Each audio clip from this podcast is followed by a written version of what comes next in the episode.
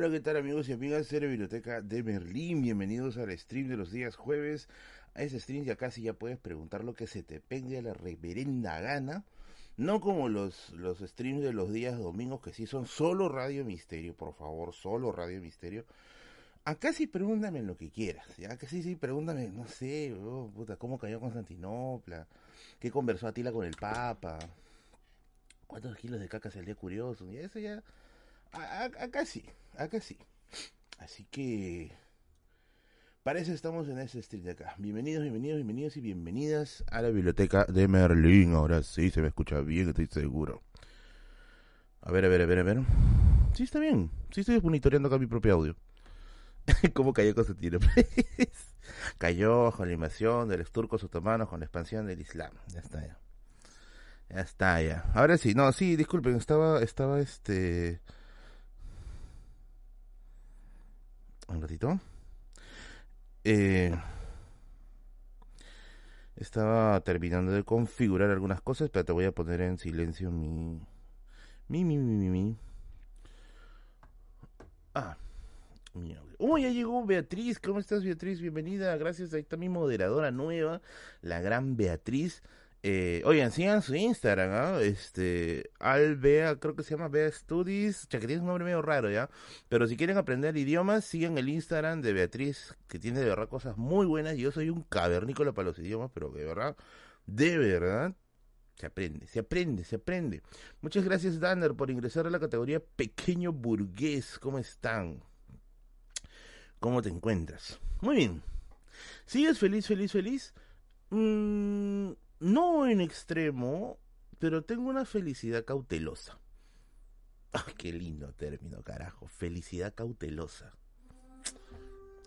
De rico pico, carajo. A ver, una sonrisa sensual. No, ahorita no, pero ahorita no, ahorita no. ¿Se escucha abajo? No se escucha abajo, se escucha bien. Está bien, está bien. Eh, a ver, tío Merlín, ¿qué editorial recomiendas para las obras de Julio Verne? Eso te voy a recomendar siempre, la editorial con la que Verne publicó toda su vida. ¿Cómo se llama? Chamare, se me da el nombre. Es una editorial francesa que ha sacado incluso su obra en español. Ay, carajo, se me da el nombre, espérate. Acá lo tengo.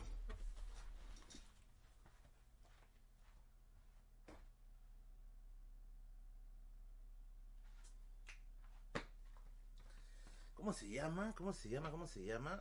Ay, se me dio el nombre, sí, siempre me sé la editorial. Es con la que salieron los tomos de tapa dura. Aydrel.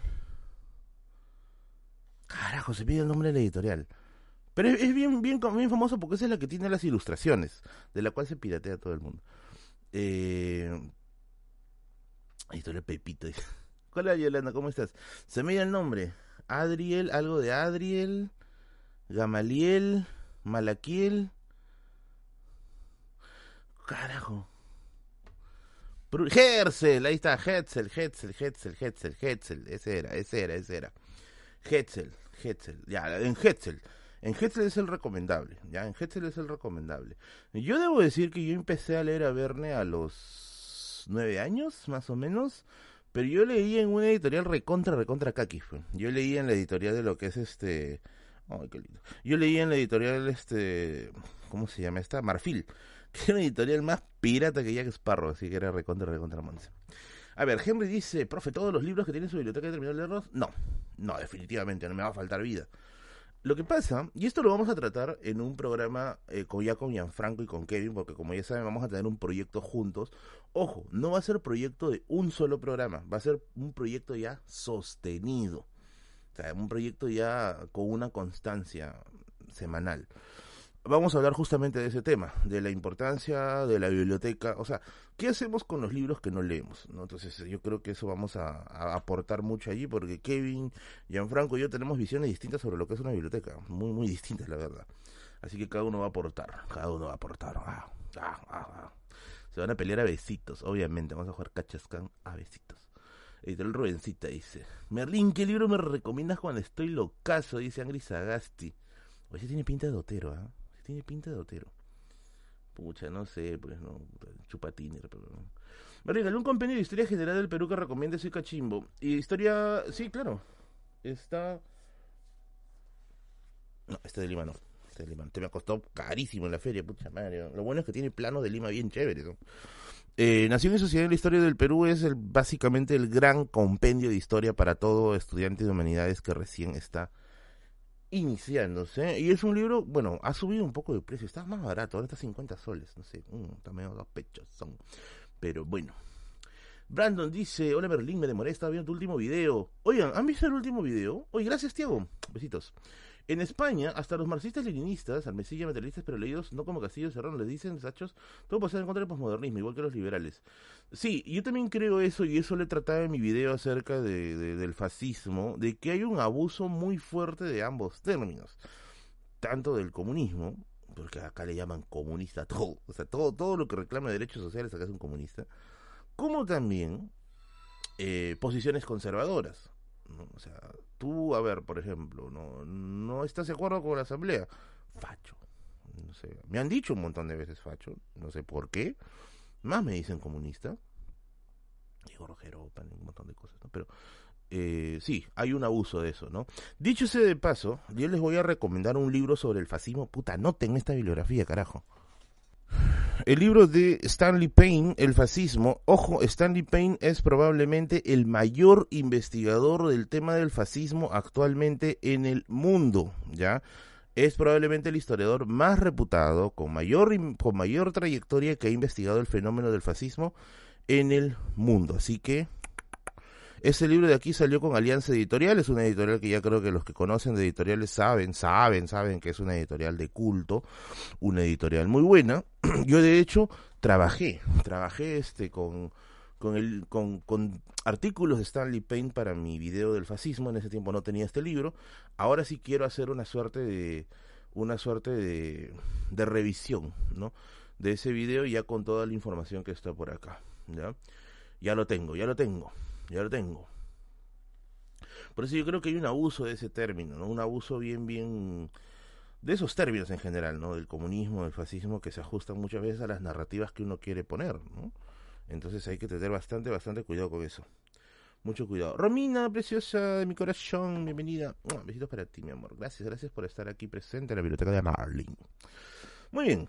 Eh, ¿Qué seguimos? ¿Qué seguimos? Berlín, ¿qué opinas de mi ley? Bueno, yo pienso que mi ley es un fenómeno similar al de Castillo. ¿En qué sentido? No, no huevadas. Lo que pasa es que Castillo es el resultado del hartazgo, del hartazgo de una casta política que ya, pues, yo creo que todo el mundo se ha cansado y que está diciendo a gritos, oye, queremos caras nuevas y que ya vimos que parece que no es una buena idea. Mi ley es el otro extremo. O sea, es el otro extremo. es, el hartazgo de una casta política eh, descendiente del peronismo que no aparentemente no ha tenido el impacto necesario. Digo aparentemente porque yo no conozco la realidad Argentina. O sea, yo estoy tratando de ensayar una respuesta ahorita, porque sí, yo noto que el voto por mi ley es un voto derivado del hartazgo. Eh, y la verdad es que es algo predecible. Miren, justo les quería recordar porque ya sabía que me iban a preguntar el tema de mi ley. Y como siempre, a mí me gusta recomendar libros sobre estos temas. Y estoy leyendo, de hecho, un libro que les va a gustar. Este libro lo tengo en Kindle porque evidentemente no ha llegado el libro a Perú, pero es el libro El Loco de Juan Luis González, un periodista que ha hecho una biografía de Milei. Recién llevo 50 páginas avanzadas, ya prácticamente una nada. Eh, pero esta, esta biografía no sé la reputación de Juan Luis González, puede ser que sea un, periodista eh, como este pata que hizo el perfil de lagarto, ¿no? totalmente tendencioso, Puede ser que sea una biografía más equilibrada, como la de Martín Ripe, La Vizcarra, es mi biografía favorita, eh, y que no lo deja bien parado tampoco, yo sé paso.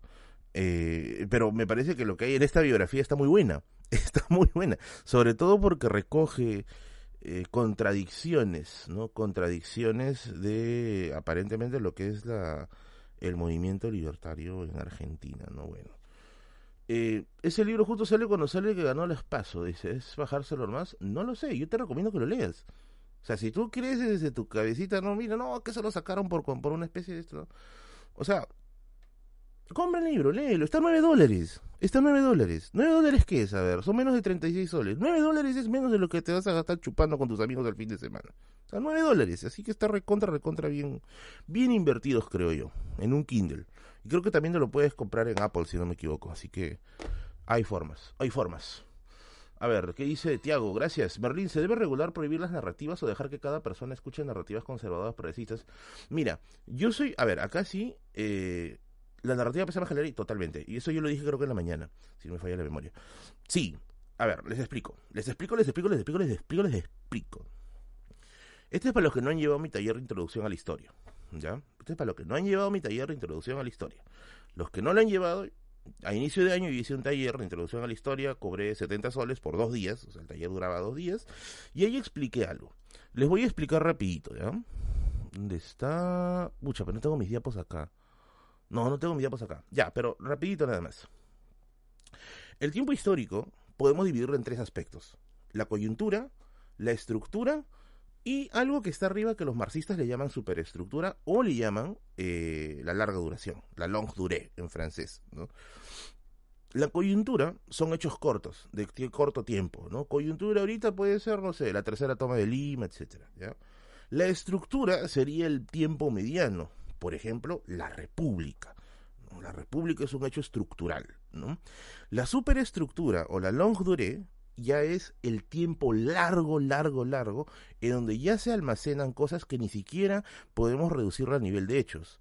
Ideas, emociones, ideologías, concepciones del mundo, idiosincrasias, etc. El tema de las narrativas, las narrativas son tan, pero tan importantes que esto de aquí no se queda ni en coyuntura ni en estructura las narrativas en muchos casos llegan hasta arriba, hasta lo que es la longue durée o la superestructura. Por ejemplo, los credos, los credos religiosos. Los credos religiosos no pegan ni en coyuntura ni en estructura, llegan a lo que es la superestructura.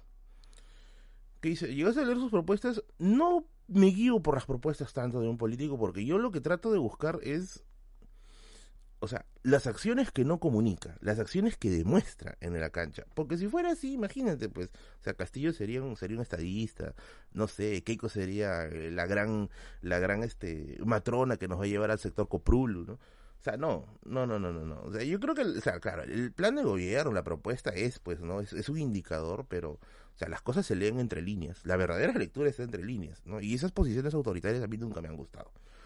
Pero bueno, volviendo nuevamente arriba, el tema de las narrativas, respondiéndole a Tiago, gracias por su donativo, y lo voy a poner como mecenas, de verdad, son 20 soles, eh, pega arriba en lo que es la superestructura.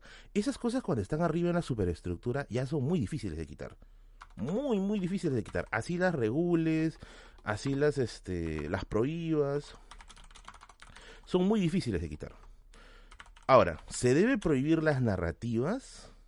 Esa es una muy buena pregunta, para la cual yo no estoy muy seguro de responder algo. O sea, yo creo que sí se deben prohibir ciertas narrativas que sean, pero tremendamente nocivas, ¿no? Como por ejemplo el fascismo, ¿no? O, los totalitarismos en general. Pero, o sea, ahí viene el otro dilema. O sea, ¿quién considera que es nocivo? O sea, un aparato de poder, un consenso popular, una mente iluminada. Es difícil. Yo lo que creo y por lo que yo abogo, por lo que yo abogo, que dice la narrativa de Sendero Luis en el Perú. Es que Sendero no tuvo una narrativa muy sólida. No tuvo. Yo no creo al menos eso, ¿no? O sea, o sea, Sendero es una mala lectura del país. De hecho, yo a veces comparto un poco la hipótesis esta de que la reforma agraria le quitó mucha base al movimiento de, Sendero, porque habías logrado que los campesinos tengan algo por lo cual aferrarse a un sistema de tierras que en otros tiempos quizás Sendero lo hubiera capitalizado. De hecho, no son muchos los, no son pocos los que te dicen que Abimel tuvo una forma muy, pero muy errada de leer la realidad. Pensó que estaba leyendo la realidad de los años 20 y el Perú ya estaba pues en los años 50, 60, 70, entonces era una visión absolutamente errada, ¿no? Pero bueno, volviendo nuevamente al tema, ¿Prohibir narrativas? No lo sé. Por un lado me dice que sí, porque diría, bueno, hay ciertas narrativas que sí hay que prohibir. O sea, las narrativas violentistas, a sacarlos, a botarlos a patadas. O sea, el fascismo se le combate como tal. Y estamos hablando de fascismo estructurado como menciona Payne acá. movimiento mesiánico, ultranacionalista, chauvinista al extremo, tóxico en conductas, expansionista, ojo, el racismo una de sus características es ser expansionista, ¿no? Pero por otro lado, es bien difícil, ¿ya? Es bien difícil. Esa visión de Zapata es criticada, ya que se hace contra el nacionalismo. ¿Quién critica la visión de Zapata? A ver, dame nombres, dame nombres, autores. Yo he escuchado las críticas también, pero me parece que son medio, medio 50-50, ¿ya? Yo sí por eso... Simplemente que Zapata le gusta darle la cuenta porque es de izquierda. O sea, la, gente, la gente escucha izquierda y, le hace, se corta circuito en la cabeza. ¡Plag! ¿no? dice, no, no, está mal, está mal, está mal. Revisen, carajo. Los libros de Zapata son muy buenos, ¿ah? Son muy buenos. Revisen. No les, que no les teman, no, les, no teman leer, huevones. Lo peor que pueden hacer es tenerle miedo a leer. Eso es lo peor que pueden hacer.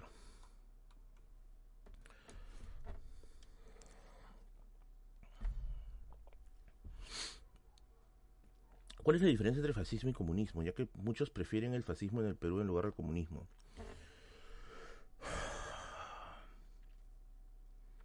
Tienen muchas coincidencias en realidad. Bueno, quizá la gran diferencia es su posición con respecto a la masa obrera. En los movimientos fascistas hubo un intento de apropiarse de, las demandas obreras a su forma, ¿ya? Pero no fue realmente eh, algo muy sólido. De hecho, esa es la principal causa, creo, por la que mucha gente termina diciendo que los nazis no eran socialistas. ¿Por qué siempre escucha esa historia? No, no, los nazis eran socialistas, porque ahí dicen su nombre, nacionalsocialismo. Ah, bueno. Pero bueno, pero bueno. Eh, nuevamente, lean el libro de Payne, de eh, Stanley Payne. Está en Librería La Familia, dicho sea de paso. ¿ya? En Librería de la Familia. Sí, el fascismo es corporativista, por eso tiene algunos rasgos un poquito parecidos al, totalitarismo soviético, un poquito, un poquito por ahí. Tiene muchas coincidencias en realidad. Pienso, pienso que tiene muchas coincidencias. Hace poco también, no, hace poco no, ya hace varios meses salió este libro que reeditó Editorial Ande de acerca del fascismo en el Perú, creo que se llama, creo que sí, algo así, de historiador Vega. Eh, y ahí también hicieron varias precisiones bien interesantes sobre esas cosas. Ya, así que revisen. Les mostraría el libro, pero ahorita de verdad, ahorita ya he hecho más o menos una contabilidad rápida de acá y hay cerca de 3.500 libros. Es un culo, es demasiados libros. Ya no sé dónde está todo. Ya oficialmente ya me declaro perdido en mi propia biblioteca. ¿ya? Eh, mi conge, ¿es cierto que ahora eres como Sartre y te quieres negar? No, no, no, no. Ya, quiero hablar un poquito de eso. A mí me, me un poco, un poco diré, eh, que la gente tome decisiones por mí. Por ejemplo, ¿no? Hay gente que me dice, Merlín, deja de hacer esto porque te hace daño. Y me tratan como si yo no supiera que me hiciera daño. Y yo sé que me hace daño. Pero lo tolero porque me parece que el beneficio que me da es superior a la promesa que no sé si voy a llegar. Yo lo evalúo en esa balanza.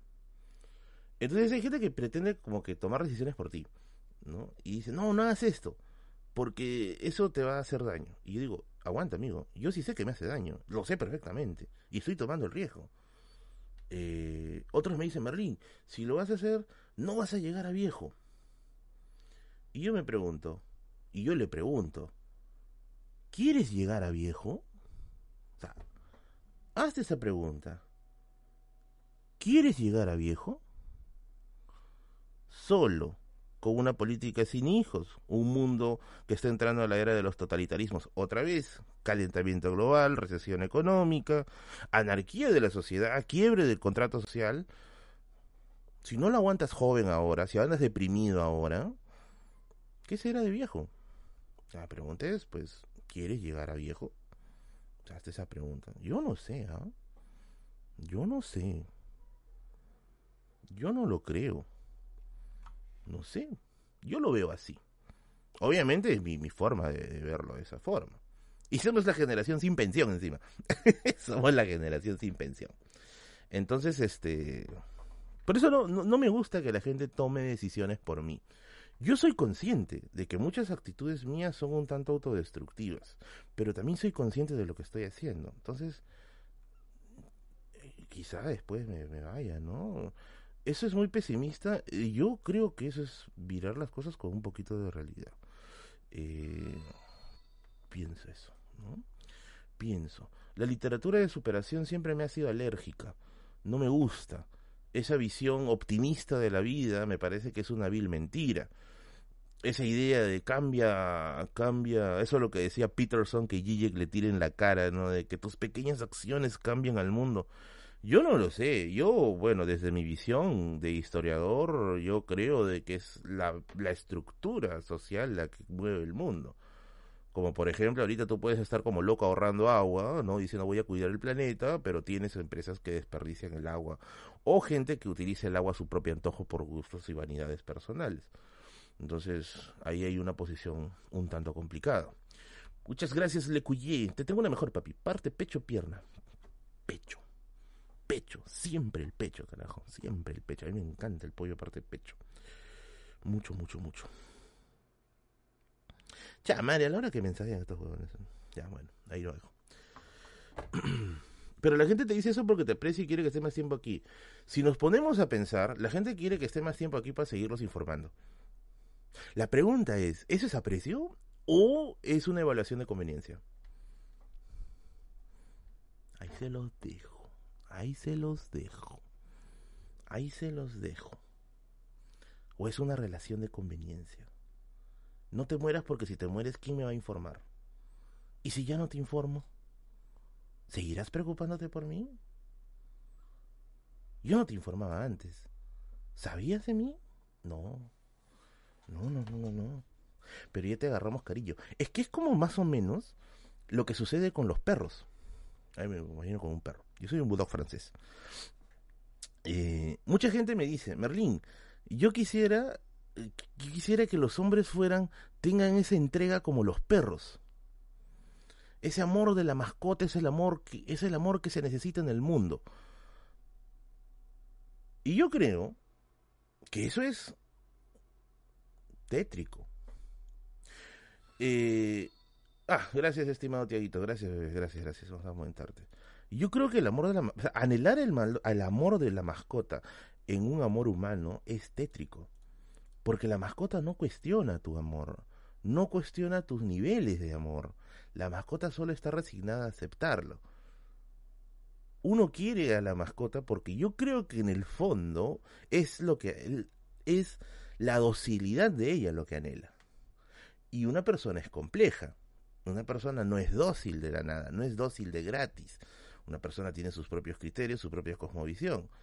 Entonces, este, yo veo eso de esa forma, ¿no? Eh, eh, dudo mucho de ese tipo de, aseveraciones cuando me dicen, ¿no? El ser humano debería ser más como, como, como eso. Por eso a mí me gustan los gatos, más que los perros. No me gustan los perros, a mí me gustan los gatos, porque el gato tiene orgullo. Eso me gusta de los animales, bueno, de ese tipo de animales. El gato tiene orgullo. El gato se acerca cuando te necesita, y se va cuando ya está satisfecho. O sea, cuestiona tu propia relación de amor con él. Hasta le pone un fin a tus mimos. El gato me parece en ese sentido, a mí me gusta mucho esa autosuficiencia, no una relación de dependencia, porque es como la relación que tenemos entre nosotros. O sea, me refiero entre ustedes y yo. O sea, yo estoy acá divirtiendo los dos días a la semana, entre comillas divirtiéndolo, porque no sé si, si, los divierto o no. Y el resto de los días ustedes están pues ahí en sus cosas, ¿no? Yo no estoy como, como, como chicle ahí. Ustedes no ven mis historias todo el tiempo, ustedes ven cuando necesitan verlas. Y esa es la relación que tenemos nosotros. No es una relación de perro amo, es una relación casi de gato a, a dueño. Por eso es que a mí me gusta mucho el gato. Tiene orgullo, tiene personalidad, tiene esencia, sabe poner sus límites, sabe marcar sus tiempos. Y eso me gusta, eso me gusta muchísimo a mí. Me gusta esa, esa, esa interacción limitada, limitada. ¿Y quién es el gato? Nosotros somos los gatos, creo. Nosotros nos acercamos cuando nos necesitamos y luego de ahí nos alejamos pues cuando ya, ya nos, nos sentimos empalagados, ¿no? Disculpa, madre, pensé que eras mi mejor amigo. Yo demoro mucho en decirle amigo a alguien. Mucho, mucho, mucho. Mucho. Es más probable que diga amor a alguien a que le diga amigo. Es mucho más probable. Porque mis límites para entregar una confianza absoluta en alguien son muy, muy elevados. Y yo creo que entregar el corazón es más sencillo. Ese dice nuevamente es mi, es mi visión. Es mi visión, es mi visión. Pero yo lo veo así. Yo lo veo así. Hola, las protestas funcionaron. El mundo se ha movido a punto de protestas, ¿ah? O sea, el mundo no se ha movido, yo creo, tanto por negociaciones, sino se ha movido por protestas. El problema es que las protestas también tienen que ir evolucionando con el tiempo, o sea, tienen que irse adecuando a los nuevos tiempos. Y el reto de la era digital es justamente ese, o sea, cómo haces evolucionar la protesta hacia ese punto, ¿no? hacia el punto en el cual la, la era digital se convierte en funcional para la búsqueda de este tipo de objetivos, ¿no?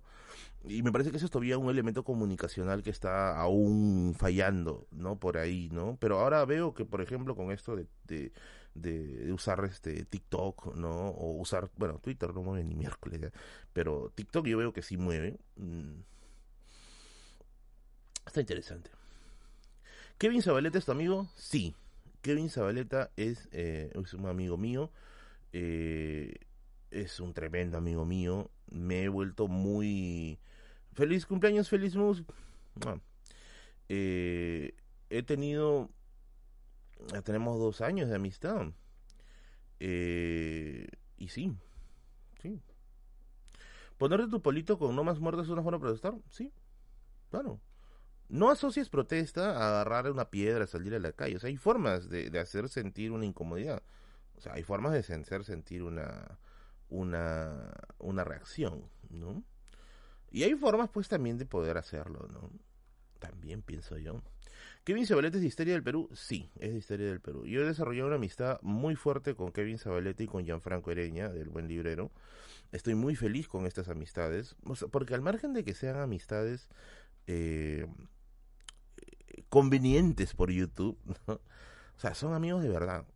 yo a Kevin y a Gianfranco les he contado cosas que evidentemente no podría contarlas aquí en vivo, que no se las he contado a otras personas definitivamente. Y yo creo que ellos también me han contado a mí cosas que yo evidentemente no voy a contar de ellos jamás, hasta que ellos me den un visto bueno. Y yo pienso que no lo van a hacer nunca porque esas cosas son privadas, ¿no? Entonces yo creo mucho en esa confianza. A mí me gusta bastante, me gusta mucho mi relación de amistad con Kevin y con Gianfranco. Y ahora que vamos a tener un proyecto nuevo, eh, yo creo que esto va a poner a prueba todo esto. Beta, ¿qué tal? ¿Dónde consigo libros de Alianza Editorial? En la familia. En la familia. Kevin es LGTB. No, no lo es, no lo es. Kevin tiene una vida personal que ya se los contará si gusta en algún momento, pero no. A ver, Joshua dice, lo peor es que muchas personas piensan que protestar es ser socialista, sin embargo, en la misma constitución...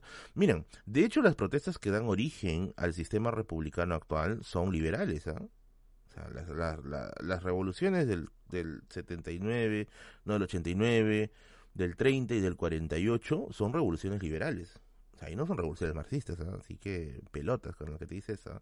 La revolución, por ejemplo, la rebelión de los nobles contra Juan sin tierra, por ejemplo, cuando salía de la Carta Magna, esa es una proto-rebelión liberal, por la división de poderes y todo el asunto.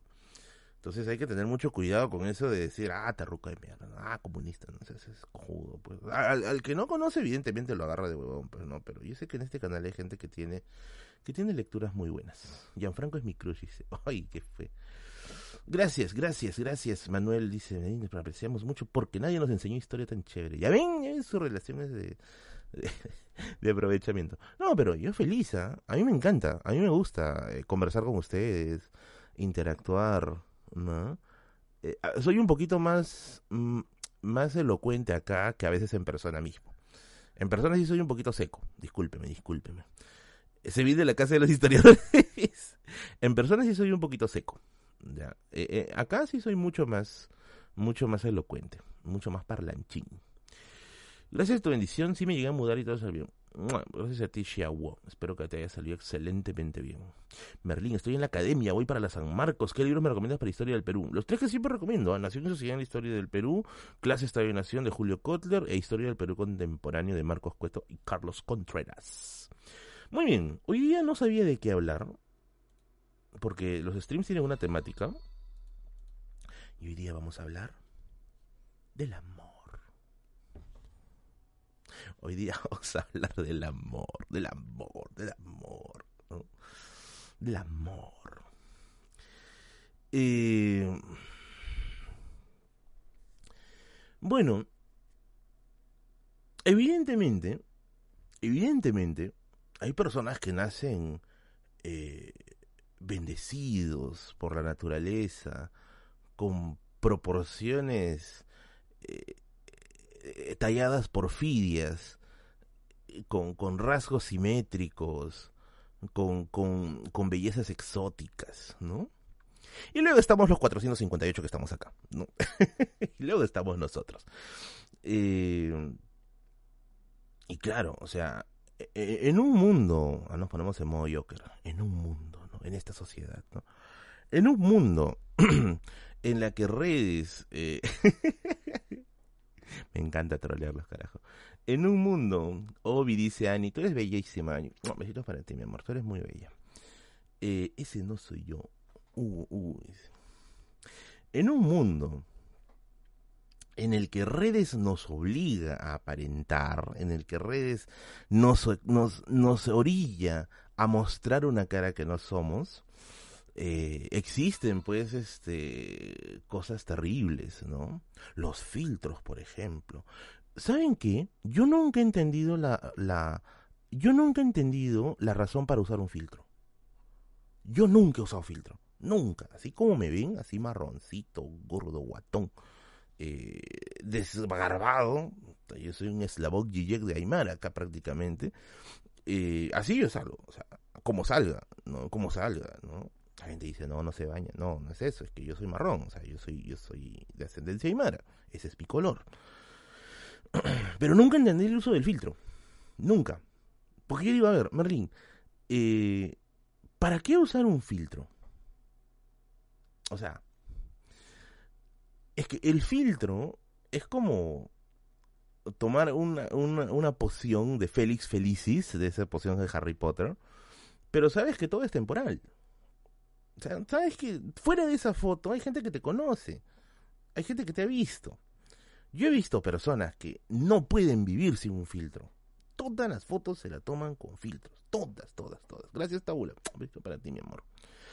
El uso del filtro sería inseguridad. Sería arriesgado decirlo, pero yo creo que, o sea, si una persona no puede tomarse una foto sin filtro, y, es evidente que tiene un problema de aceptación consigo mismo.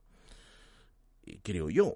Puede ser. Otro puede ser que, bueno, lo use por, por porque está en tendencia, ¿no? Pero yo no he entendido nunca eso. Yo nunca me tomo fotos con filtro. No me gusta.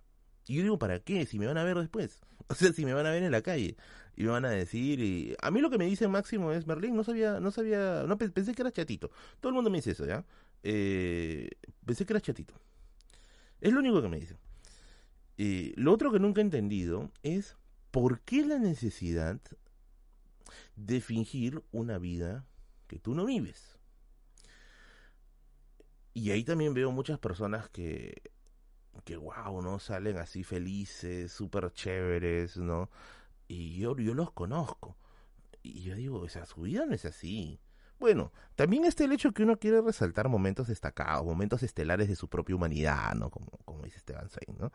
Pero, o sea, de ahí a querer proyectar una vida que realmente no tienes, ¿no?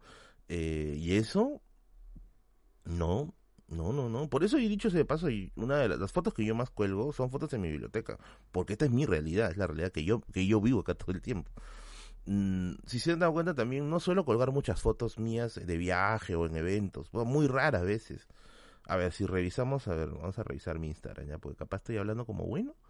Uy, ¿dónde está mi mouse? Se me ha perdido el mouse. Estoy hablando como bueno y puede ser que... A ver, vamos a ver. Uy, carajo, casi les muestro lo que no debía mostrarles. Ya, a ver, vamos a compartir, vamos a compartir la pantalla, ¿ya? A ver, eres un ropero andante. sí, yo lo sé, yo lo sé, yo lo sé. ¿Dónde está? ¿Dónde está? Pantalla, acá está. Vamos a ver el Instagram. Ya, acá está. Merlin Mirror, 72.100 seguidores, ¿no? A ver, ¿qué fotos tengo? Esta foto es en la Feria del Libro, sin filtro, ¿no? Con Kevin y con Gianfranco. Esta foto fue cuando almorcé con el historiador, este... Eh, de la Puente Brunque, que le mando un saludo, este que está atrás, que dicen que es mi clon, no, no es mi clon, es, él es chino, él es Juan Antonio Lang, a quien le mando también un saludo. Eh, bueno, esta foto de aquí, que me la tomé en mi biblioteca comprando el libro más bonito de la FIL. Acá con la gente de Serial Asesino. Me encanta Serial Asesino, maldita sea. Voy a comprar Serial Asesino un día. Que parezca un tamal con Daniel Salvo, que es mi escritor favorito. Tres promociones, librerías. Bueno, acá está mi espacio de trabajo. Me encanta mucho mi espacio de trabajo. Es muy bonito. Es muy agradable. O sea, todos estos espacios. Ya, mira, mi viaje a Cusco. Tengo solo dos fotos. la de Machu Picchu, que es la clásica, y la de la plaza, que es la clásica. De ahí no me he estado tomando fotos acá, allá.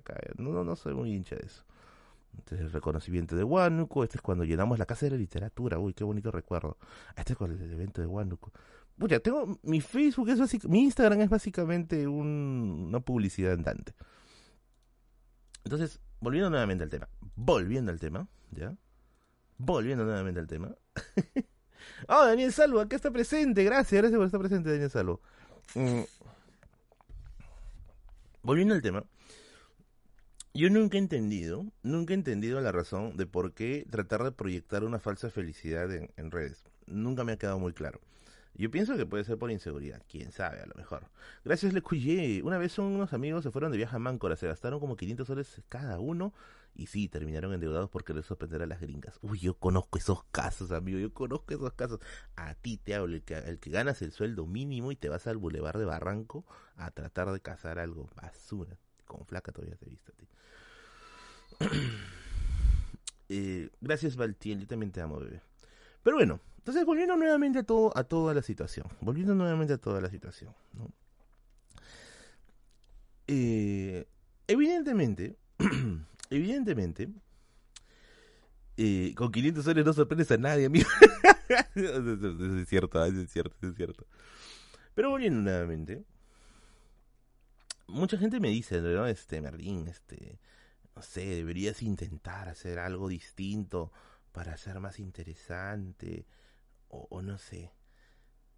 Y, y hay gente que me lo menciona, muy seguido no sé si será de buena fe, de mala fe, ¿ya? Pero siempre me dicen, Merlín, deberías ir al gimnasio, este, para poder tener una pareja. Hay otra gente que cree que, o sea, yo literalmente nunca he tenido una pareja, no sé por qué, ¿no? O te dicen, pues simplemente, no, es que, Merlín, no, pues no, la Nola, ¿no? Nola, Nola. Y yo creo que eso salió justamente a raíz de, del video de este, este tipo ligofrénico que insultaba a youtubers, ¿no? Y, y que dijo un montón de cosas bien, bien pendevis de mí. Y yo me acuerdo que yo lo veía con mis patas, aunque ese video yo lo vi con mis patas, y nos cagamos de risa porque dijimos, este no nos conoce, ¿no? literalmente no nos conoce, weón. Y es que, ¿cuánto mido? 1,70 1,75, 77 por ahí, ¿ya? Eh, alienación, puede ser así, ¿no?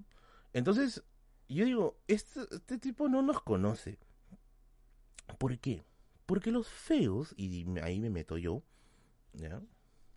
Porque los no agraciados, porque los pocos bendecidos, los hijos de Festo, evidentemente, evidentemente, no vamos a confiar en ese tipo de habilidades, pues.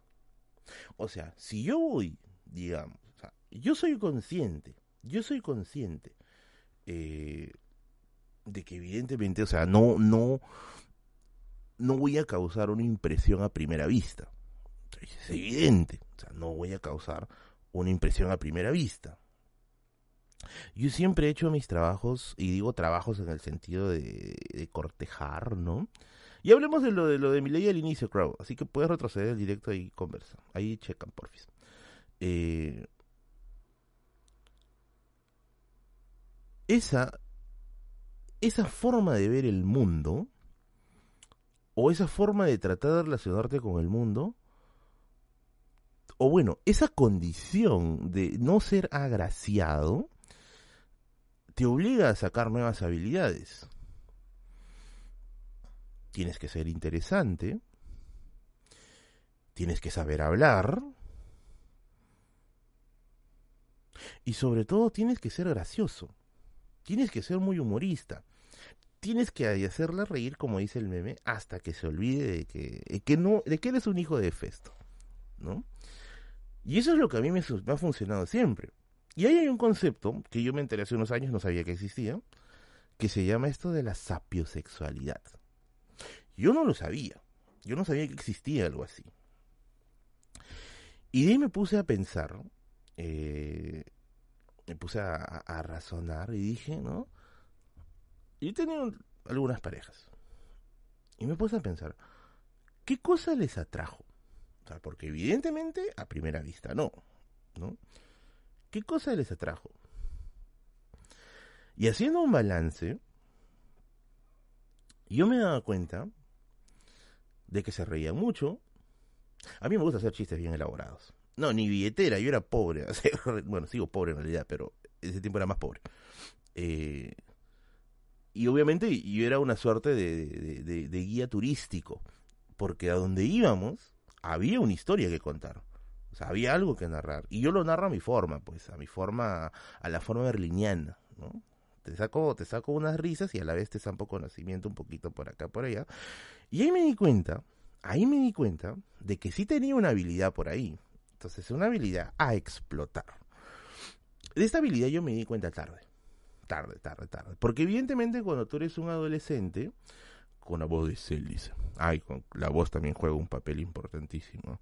Cuando te dicen, mándame un audio, ya está, ya ganaste, amigo. Ya ganaste, ya ganaste. Ya. Cuando te dicen, puedes mandarme un audio, Ganaste, amigo, ganaste. Ya ganaste, ya, ya estás, ya, ya estás adentro, ya estás adentro. Me refiero, ya estás adentro del círculo de los aceptados. yo saco con eso, ¿eh? Cuando me dicen, puedes mandarme un audio, ya está. Victoria. Victoria, como dice Churchill. Victoria a toda costa. Ahorita nos vete su curso de romance dice, no, no, yo no me considero para nada un. No, para nada, para nada, para nada. Eh, entonces, yo entendí muy tarde esa, esa, esa, jugada, porque evidentemente cuando tú eres adolescente, cuando tú eres adolescente, o sea, tu vida gira en torno a superficialidades, y tú dices, mm, bueno, ya, pues nos tocó ser la de la mala suerte. Eh, pero ya después de la universidad, cuando tú te relacionas con otras personas de sociales, ya entiendes mejor propias, tus propias fortalezas. Y ahí te das cuenta de que hay más factores que te pueden ayudar, pues, este... un besito para ti. Ya, por ahí me mandan, eh, hay otros factores que te ayudan a sacar ventaja, ¿no? Ventaja. Y eso es lo que a mí me... Lo que a mí siempre me ha parecido eh, importante. ¿no? Acá hay un yape, vamos a leer a Piero. Dice, tío de corazón, más que para conquistar el gym y mejorar tu salud. Mira, yo estoy evaluando ir al gym, pero nuevamente no por esa razón, sino justamente por temas de salud. Yo por mí no iría. Por mí yo no iría. Yo estoy yendo porque me lo está pidiendo alguien muy especial. Muy, muy especial. Y es que a veces yo funciono de esa forma. Yo no funciono tanto por hacer las cosas por mí mismo. Yo funciono haciendo las cosas porque alguien importante me lo ha pedido. Yo sé que es tóxico, amigos, ya. Yo sé que es tóxico, autodestructivo, nihilista, yokeriano, ¿no? Pero yo funciono de esa forma. O sea, yo, yo, cuando alguien muy importante me lo pide, yo digo, bueno, eh, creo que es la hora, ¿no? Creo que es el momento. Y lo estoy evaluando, y lo estoy evaluando, créanme que lo estoy evaluando. Volviendo. Entonces, se llama el gato a sí mismo. ¿Qué carajo dice, no? Entonces, este. ¿Qué cosa sucede? Pues que yo creo que ese concepto de, de, de lo sapiosexual es. No sé por qué, pero yo lo veo cada vez más importante. O yo lo veo cada vez más relevante. He conversado con, con algunas chicas con las que me relaciono, amigas, etcétera y siempre me dicen lo mismo. Estaba saliendo con alguien, muy guapo y todo, pero después de unos tiempos se perdió la magia. Y era aburrido. Ya no sabíamos de qué hablar. Eh, era salir, ir a tales lugares, ¿no? Conversación ligera de la rutina. Y luego, plin, ¿no? Ya no había más acción. Ya no había más profundidad. Y, me dicen, quisiera intentar, ¿no? Quisiera intentar este, algo con alguien que, que, que pudiera aportar, no sé, un valor agregado extra, ¿no? Entonces, yo sí, si estás acá, amigo, amiga, tímido, tímida, y piensas que vas a morir en la extinción, yo creo que hay una oferta bien, bien interesante, ¿no? Bien interesante. Eh, bueno, no debería contar un poco esto, pero una persona que es cercana a Marco Aurelio de Negri me comentaba pues de que, de que el flaco tenía pues un montón de, de ofertas, ¿no? Y que prácticamente Rosita, que era su, que era su ama de llaves, no tenía que hasta gestionar eso, ¿no?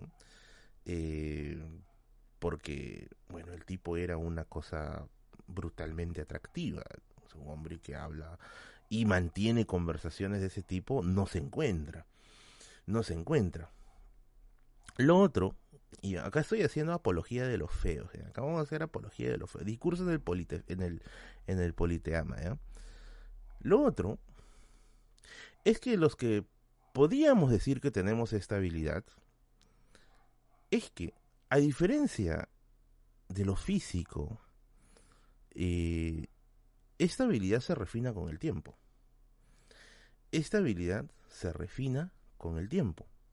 O sea, no te vas a arrugar en estas habilidades. El tiempo te va haciendo cada vez más sabio, más interesante, más agudo, más experto.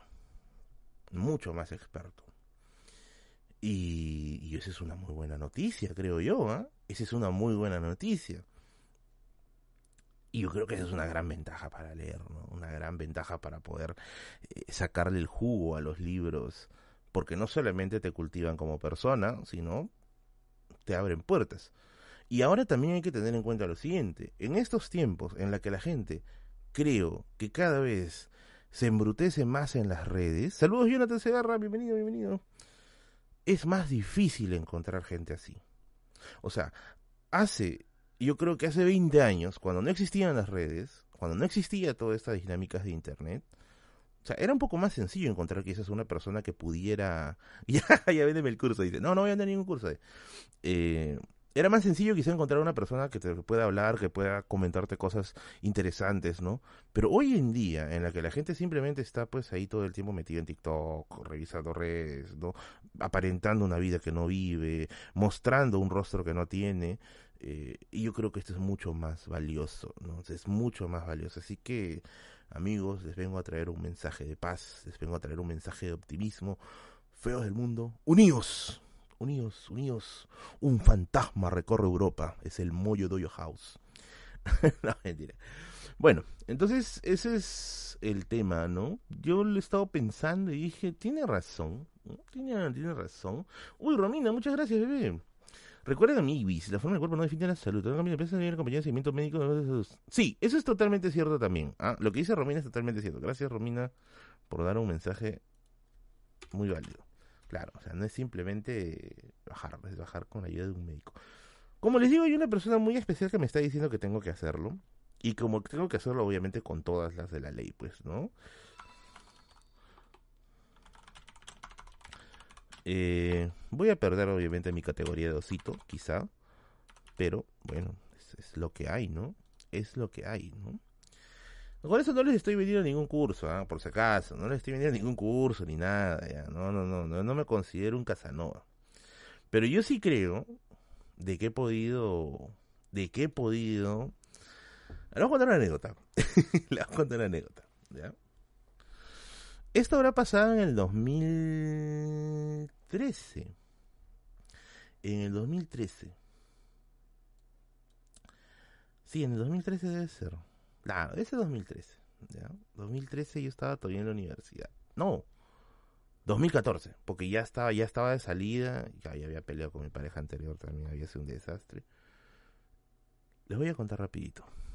Osito que habla por tu eh, nunca subestimen, nunca subestimen. Yo me acuerdo que por esos años había una chica muy guapa por mi barrio muy, muy guapa.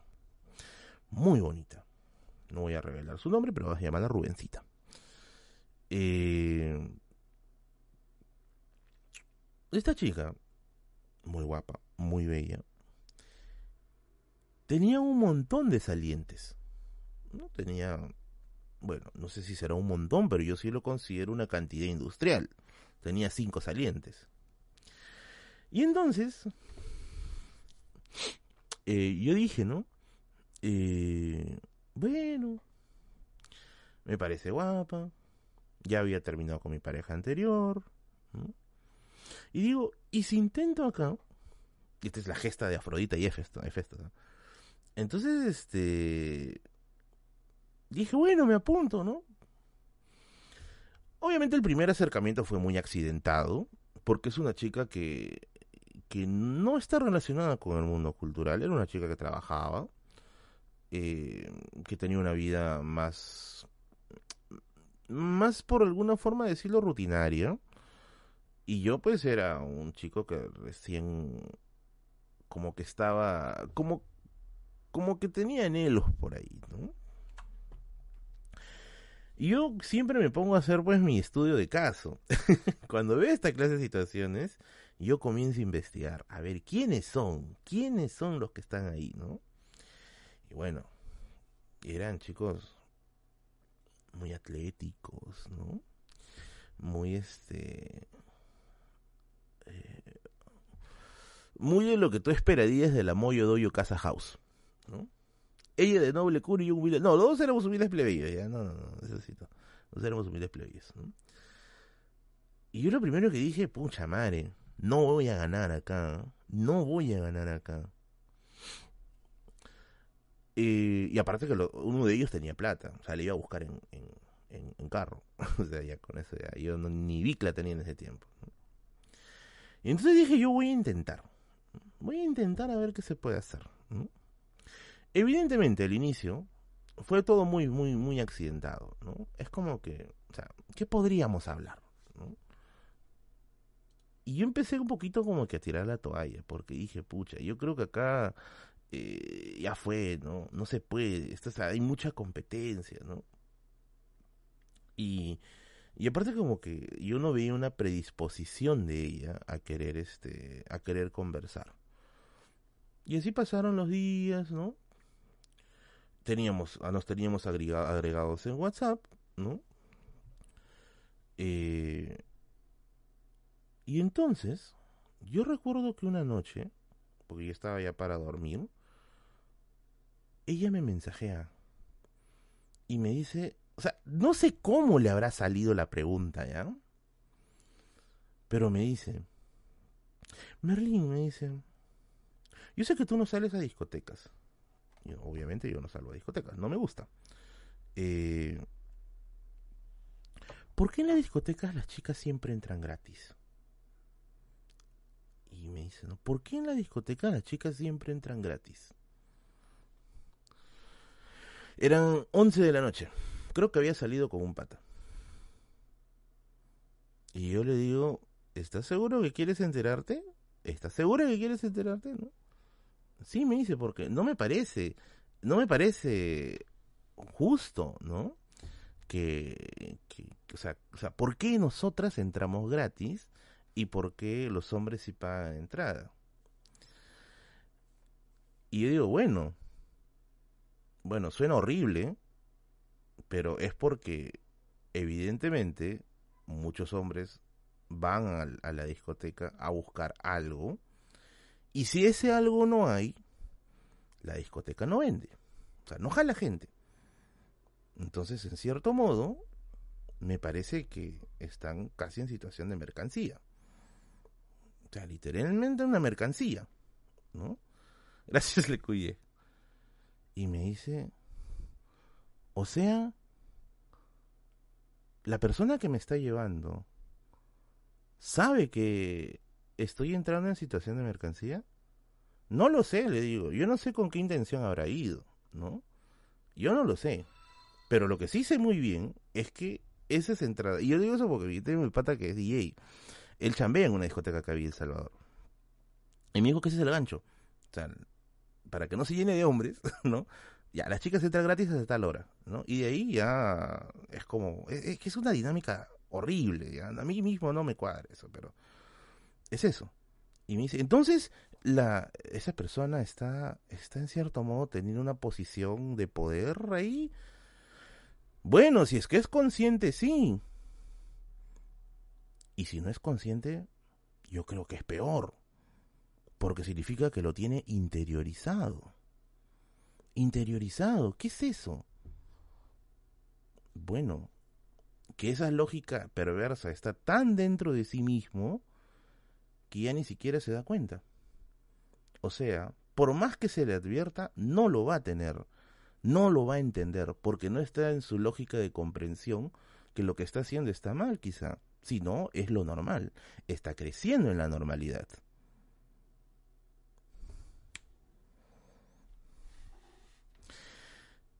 Al día siguiente, que dice Merlín, ¿por qué es perverso? Es que, claro, yo creo que si fuera para jalar gente, lo ideal sería que entren hombres y mujeres gratis hasta tal hora. Pero en estas discotecas en particular, las mujeres entraban gratis. Y eran porque justamente era como que el gancho de jalada. Decían, oye, mira, acá hay puras chicas, hay que quedarnos acá, ¿no? O sea, en cierto modo era una mercancía. Y yo lo veía así, porque hay una lógica mercantil dentro de eso. Eh, dice, sí es cierto, Merlín, tengo amigos que son organizadores de fiestas y eventos y en verdad nos piden que varios lleven a chicas y gratis lo usan como gancho. Entonces, eh, parece que la chica era muy fácil de impresionar, muy fácil. Es que yo ni siquiera tenía pensado hacer eso. O sea, era, era como digo, es una chica común y corriente. Evidentemente, si digamos saliese con una antropóloga, una socióloga, claro, esa cosa le queda clarísima, ¿no? Y ahí entraría quizá por voluntad propia sabiendo lo que está sucediendo, porque eso también es otra salida, que entres sabiendo lo que está pasando, pero estás entrando por voluntad propia, porque tú lo aceptas y porque puede ser hasta una excepción. Pero ya no, pues era una chica todavía... Eh, una chica que todavía abría los ojos como que al mundo, ¿no? Eso yo creo que fue un gancho, porque malograste un planeta. Eso yo creo que fue un gancho, porque después de eso se comenzó a interesar bastante en, en ese tipo de temas y claro, cuando comenzó a hablar con sus salientes, no sabían qué decirle. Y después, claro, ese tiempo, ¿cuántos años teníamos? Yo tenía 24. Ella tenía 22, creo. 22, sí, creo 22 o 21. Entonces, este, Dice, ¿me estás diciendo que no voy a escuchar los mejores pasitos? No, estamos hablando de la lógica de las entradas. O sea, esa lógica de, de, por qué unas entran gratis y los otros no, porque hay una, hay una dinámica bien, bien, bien, bien pendavis adentro, ¿no? Entonces ella comenzó a preguntar por esto a sus otras, a sus otros salientes. Todos le dijeron, la clásica, la del machirula, no, te estás exagerando, no, eso no existe, no, que, que si, si yo te pago todo, ¿no? Y como que esas respuestas no le cuadraban. Y entonces, un día, yo recuerdo que ella viene y, toca mi puerta. y, me dice, oye, quisiera este. Eh, quisiera conversar contigo. Y yo, yo le digo, este. Eh, Ana. Yo le digo. Rubencita. Le digo, Rubencita, este. Eh, bueno, no sé qué quieres saber, o que yo tampoco es que sea una experta en el tema, ¿no? Y comenzó la conversación. Comenzó, comenzó la conversación. No, ya cállense miércoles. Me van a, colgar hoy día. No, maldita sea. Por favor, borrenme todo eso. comenzó la conversación. ¿no? Mm. Fue. Fue. Fue bien chévere. Porque a los. Creo que al mes nomás ya comenzamos como que a, tener algo más sólido. Y luego de eso, pues ya consolidamos algo más fuerte, ¿no? Y yo me acuerdo, porque aquí viene la parte 2, ¿no? Y que esto quizá les habrá pasado. Este es esta es la condena de los, de los no agraciados, de los hijos de Festo. Cuando presentas a las amigas, pues, cuando te presentan a las amigas. Y tú habrás escuchado esto, a ver, amigo, amiga, tú habrás escuchado esto que han dicho más de una vez. ¿Él es tu enamorado? A ver, díganme si no han escuchado eso en algún momento. ¿Él es tu enamorado? ¿Él es tu enamorado? A ver, Díganme si no han escuchado esa, esa, esa palabra. No, dice Ankara Messi, no te merece, dice. Confirmo, dice. Pero es un Ese es el momento más duro, ¿ah? Sí, tiene razón, yo le doy la razón a Marcelo, ¿ah? Ese es el momento más duro, ¿ah? Claro, es cuando te lo dicen con una cara, ¿no? Ya basta, dice. eh, dicen, ¿no? ¿Ese está enamorado? Eso me quema más que la publicidad. dice, ¿no? No, miren, ¿ah? ¿No? Que no lo has experimentado, pucha, buena hora, pues, amigo, ¿no? Pero si lo has experimentado, ese, ese es fuerte, ¿ah? Esa, yo creo que esa es la parte más fuerte, ¿ah? Eh, eso no se le hace un poeta. y de ahí viene el proceso de reconquista, pero ya no de, de, tu pareja, porque obviamente tu pareja ya está, pero ya, ya, ya, está, ya sabe por qué está contigo. Ahí viene el proceso de reconquista de las amigas, de demostrar por qué, por qué eres el que eligió dentro de la gente del Doyo Moyo Casa House, ¿no? Te miran y te dicen, ¿qué es esto? claro. Y eso me ha pasado, y de verdad, matar a un se dice, y de verdad, este,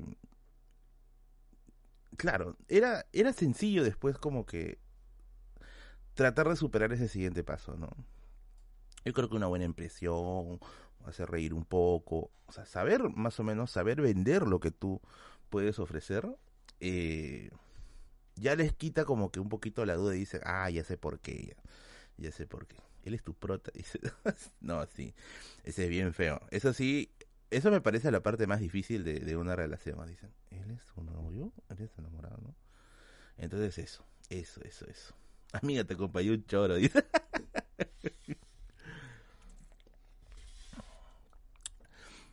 y así es como yo creo que he tenido una bonita experiencia ahí.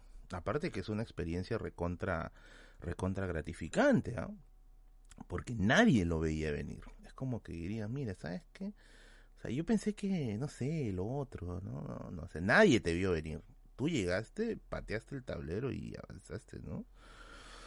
Y eso, ¿no? Y eso, y eso. Por eso a veces cuando me dicen, Merlín, este, no, que, que esto, que el otro, ¿no? O sea, yo sí sé muy claro, ¿ah? muy claro las, las, las ventajas que puedo tener en una situación así. O sea, yo sé explotar esas ventajas. Por eso, bueno, no siempre funcionan también, hay que decirlo. ¿ah? Hay gente que también termina entrando en conflicto consigo mismo, ¿no? Pero yo sí soy muy seguro de mis ventajas en ese sentido. Yo sí, normal, tranquilo. Solamente que, ¿y qué pasó cuando despertaste? Ahí te encontré, pez de costado. Rubencito te pidió que vayas al gym. No, nunca me lo han pedido así, o sea, siempre me lo han dicho por temas de salud. Sobre todo porque, claro, cuando una persona ya pasa mucho tiempo conmigo, mucho tiempo conmigo, o sea, ya se da cuenta de que yo tengo algunos problemas complicaditos de salud. Entonces eso es, ¿no? Eso es, eso es, eso es. Eso es, ¿no? Eso es. Pero bueno, volviendo nuevamente. A ver, ¿qué dice Leonard? Mi King, para ti, ¿cuál sería tu cita favorita? Tu cita perfecta. Mm. Me gusta mucho pasearme en lugares donde venden libros. Mucho. Mucho, mucho, mucho. Yo creo que en los lugares donde venden libros es donde yo me siento mucho más confiado. Amazonas, Quilca, Camaná. Yo sé que no es una bonita cita ya, pero a mí me gusta. O sea, no me gustan esas salidas eh, a caminar al jockey o, a, los, al olivar, ¿no? Nunca me ha llamado esas cosas. O sea, a mí me gusta ir a lugares donde sé que le voy a sacar provecho como eso. Y obviamente me pongo me pongo ahí en modo, ah, te voy a regalar un libro, ¿no? Y suelo regalar. Ah, los libros regalo son muy buenos, son muy buenos, muy buenos. Así que yo cuando regalo libros, regalo libros muy buenos. Y eso, y eso, y eso, y eso. Y eso. En librería Sur o Heraldos Negros. Sur, Sur, Sur. He ido a Sur y Heraldos Negros, he ido a ambos. Me gusta más Sur, es más grande. Es más grande. Una vez vi una chica que se enamoró de alguien inteligente y ya no hay vuelta atrás. Sí, eso también es la otra cosa. Es más difícil romper ese tipo de relaciones, a menos que pase cosas bien graves, ¿ya? Pero bien, bien yuca. Pero bueno. Ya saben, chicas, si quieren a Merlín, si la fila. No, no, yo estoy tranquilo ahora. Estoy tranquilo, estoy tranquilo. Estoy, tengo que portarme bonito ahora. Así que oficialmente tengo que ser a good guy. La llevas a de la roban. Dice, ¡ay, qué feo, mina! Hola, eh, escuché que habrá un intercambio de libros, ¿lo recomiendas? Sí, sí, sí, sí, siempre recomiendo eso, siempre recomiendo eso, siempre recomiendo eso. Yo fijo mi librería, fijo mi flaca al virrey Merlín, madre, traidor de clase, caramba. Merlín, cuenta tu momento más incómodo. ¿Qué dice? ¿Y si estás solo por tu fama? ¿Pero qué fama tengo? A ver, vamos a poner un momento, ¿ya? vamos a pensar, a ver. Supongamos que alguien se me acerca por fama. ¿De qué fama tengo? No me invitan a los canales. No tengo contratos de influencers gigantes. Eh, tampoco soy un famoso total, ¿no? O sea, a mí me reconocen solamente en, en, en muy, muy lugares muy específicos, ¿ah? Lugares para leer, lugares de cultura, ¿no? no tengo fama como tal yo no me considero una persona famosa. Una persona que salió un poquito del anonimato, sí. Pero ya no una persona famosa. Entonces, eh, no, no, no, no, no, normal. Yo no, no creo, ¿no? Además, ¿qué pueden sacar de mí? a ver, vamos a suponer ya que llegó Rubencita y dice, ¿no? ¿Sabes qué? Este, no sé, ya quiero sacar algo de ti. ¿Qué puede sacar de mí? Plata no tengo, o sea, te voy avisando. YouTube está pagando bien bajo. Eh, tus órganos. eh, libros. No, mis libros trascienden cualquier cosa. mis libros van a trascender lo que sea, hasta el amor más sólido. Eso es imposible. Además, yo nunca meto a nadie acá, a menos que sean amigos muy cercanos. Conocimiento. No es necesario que yo sea famoso para poder obtener eso, creo, ¿no? No es necesario. Eh, y a peor ser directo. No, no, no, no, no. No lo veo, no lo veo. Así que, no, normal. Y algún día les contaré algunas cositas bien, bien pendejas, pero por ahora no, por ahora no. Canje de Cabify, no, ni siquiera tengo canje de Cabify. El mapa del Dorado. No tengo el mapa del Dorado, amigo, no. Descuentos en Cabify, libros, no, directos premium. Hoy mi directo premium cuesta 5 soles. Hoy, esas palomas, no vas a hacer todo un proceso de, de, de, acercamiento solo por 5 soles, ¿no? Merlín, ¿te enamorarías de una venezolana? No sé. A mí me gustan los rasgos asiáticos. O sea, lo digo de, cajón. Me gustan los rasgos asiáticos. si yo pongo la mano al fuego por eso. Pero de ahí otros, no sé. No. El mapa de la tuve Pachacute dice. Eh, un tour por los mejores chifas de Lima. Ah, eso sí, eso sí, eso sí. Eso sí. El chaufa, el chaufa eterno, dice. Merlín con robotina, no. Keiko, dice, ah, la miércoles, ay, a lavarse, por favor. Anécdotas de... No, no puedo contar eso ahorita, por favor, por favor. Deberías hacer vlogs. Voy a hacer vlogs. A partir de este sábado ya se inician voy a contar historias de mi... Ah, que le interese, pero eh, pues no, del que no, ya, carajo, otra vez acá. La chulu, dice. y si el amor de tu vida fuera abogada, no, ahí sí, ahí sí entro en trompo. ¿ah? Ahí sí no, no, no, no, ahí sí no sé qué hacer. Ahí sí ya me pones en un problema. No soy, no soy muy afín a los abogados. No me gusta. No me gusta mucho. Si alguien quiere venderme su contrahistoria, no olviden contactarme. Háganlo, Berlín. Ah, ya, ya, ya. Gente, tuve que salir cinco minutos. Al final, ¿qué pasó con Anita? Oye, has vuelto muy rápido cinco minutos. Es probable que hayas salido usando Cabify, porque evidentemente, si has querido salir rápido y has querido salir seguro, siempre habrá un Cabify para ti. Descarga la app y muévete sin complicaciones por toda la ciudad, ya que Cabify te da la seguridad de que puedas tener un vehículo que tiene una inspección cada seis meses y todos sus choferes están correctamente identificados. Viaja seguro, viaja 5 minutos, viaja 10, viaja 15, viaja 100 con mis amigos de Cabify, patrocinio de la biblioteca de Merlin. Así que con Cabify la seguridad es lo primero. ¿Te gustan las horitas? Sí, de hecho, de hecho sí, sí he tenido. Mi primera pareja sí era, rellenita. Hay carne, carne. Deja de abusar nosotros. Basta, Freezer, dice. Cita en Cabify. No, incómodo, amigos. El Cabify es para viajar nomás, por favor. No traumen al chofer. ¿Saben qué es lo que me gusta de Cabify? Que los choferes son bien amables y me permiten enlazar mi Bluetooth. Ok. Ok. Ok, ok, ok, ok. A ver, a ver, a ver. ¿Esto es real? Un ratito. ¿Qué puso Coast? Ah, Beatriz lo borró. No sé qué puso Ghost.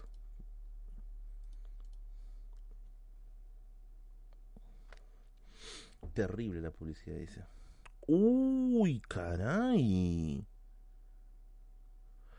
Muchas gracias, Luz, por tu gran yapeo. Wow, wow. De Borbón. Gracias por tu gran yapeo, estimada Luz. Gracias, gracias, gracias. Ay, Dios mío, así sí da ganas de hablar acá. gracias, gracias, gracias. Thank you. Será un indirecto, dice. No, no, amigo, por favor. Ah, ya, ya, ya. Sí, ya, ya vi el mensaje de Bea. Ya. Ya, está bien, Bea. Sí, sí, tienes razón, tienes razón. Se le escapó un cero, ya veis. No, gracias, gracias, gracias. Tío Merlín, ¿cómo sé si es algo serio con una chica linda si soy un hijo de Festo? Hoy se van a quedar, se van a quedar con ese nombre, ¿ah? los hijos de Festo. Ustedes saben que Festo llegó a estar con Afrodita, ¿no? La chica, la, mujer más bella del Olimpo. Llegó a estar con Afrodita. ¿no? Gracias, Jorwin, bienvenido. Imagínense, Festo estuvo con Afrodita, está sufriendo ahí por tu, por tu, por tu flaca de Ancón. Mal, mal, mal. Seguimos, seguimos. Hashtag de la noche. Todavía no hay hashtag de la noche. Todavía no. Pero le sacó la vuelta con Ares, dice. Bueno. Bueno, ese sí es cierto, ¿ya? Sí es cierto, sí es cierto. Madre. ¿Por qué matan la ilusión ustedes? Ha muerto el último romántico.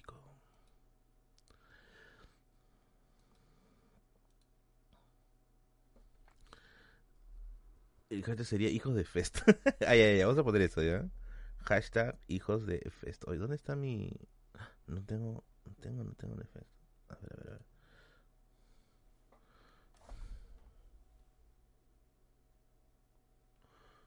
Tengo unas ganas de escuchar a Serial Asesino. Mañana toca Serial Asesino en el Bichama, ¿ah? a las desde las 7 de la noche, creo. Así que si alguien se anima, yo voy a estar ahí por el Bichama a partir de las 7, 8. Así escuchando Serial Asesino. Me encanta Serial Asesino. Me encanta, me encanta, me encanta, me encanta. Ya, vamos a poner hashtag hijos de festo. ah, le decía que en Cabify. Bueno, acá continuamos con la publicidad de Cabify. Cabify. Eh, ah, me permite, ¿ah? Me permite, me permite este enlazar mi Bluetooth con el carro. Ya son varios choferes que me han ofrecido eso. Y yo cuando me dan esa, esa oportunidad, paso, madre, yo te pongo puro post-hardcore, ¿no? Te pongo, pongo green metal, ¿no? Hay choferes que sí me han mirado raro, como diciendo, amigo, ¿estás bien, no? Hay otros que les ha gustado, ¿no? Por ejemplo, el de ayer, ¿no? Ayer estaba viajando con Cabify, con Cabify, para el centro de Lima. Y me acuerdo que yo puse. O sea, estaba con una gana de escuchar el asesino. Este. Me dijo, ¿quieres enlazar tu internet? Yo, perfecto enlacé mi internet y, y wow. Me puse, me acuerdo, fiesta pagana, fiesta, no, sí, fiesta pagana de Serial Asesino, cuando todavía cantaba Peschiera. No, pero ahora Met canta muy bien, me, encanta también el reemplazo de Met. Y, y el pate estaba así, estaba moviendo la cabeza. Y yo, te gusta, yo sé que te gusta, amigo. Detrás de ese, detrás de ese corazoncito de trap, yo sé que te gusta ser el asesino. ¿Qué dice Chris Mike ¿qué? Merlin, cuando fui a la feria del libro cumplí mi sueño de una foto contigo. Gracias. A mí también me encantó. Sí, sí, Ariel dice, el chofer, puta, otro metalero de mierda. O sea, a mí en el carro me gusta escuchar esa música bien movida. Bien, bien movida. Carmen dice, yo también estoy esperando el cuarteto de Nos. Uy, bueno, yo me conozco pocas canciones del cuarteto de Nos. Evidentemente, Miguel Gritar es mi canción favorita. Evidentemente. Vamos a contar una anécdota de, pareja, ¿ya? Otra anécdota de pareja. El día de hoy quiero hablar de esto, no sé por qué, estoy con ganas de hablar de eso. Eh... No hay nada peor. A ver, chicas, chicas, chicas, chicas, yo creo que tienen que manifestarse. No hay nada peor que le cambies de nombre a tu enamorada. O sea, de verdad, ese es lo peor. Yo no he visto furias más dracónicas, yo no he visto iras más olímpicas que cuando le cambias el nombre a tu pareja. Ah, mañana arranca desde las 7 en el Bichama, de las 7 de la noche. Eh, ponte, digamos que estás con Rubencita y de pronto le llamas María. Y tú, ¿qué, mierda es María? ¿Qué mierda María? Y una vez tuve la pelea de mi vida. O sea, literalmente la pelea de mi vida. Me saco los ojos como Edipo, dice Beatriz.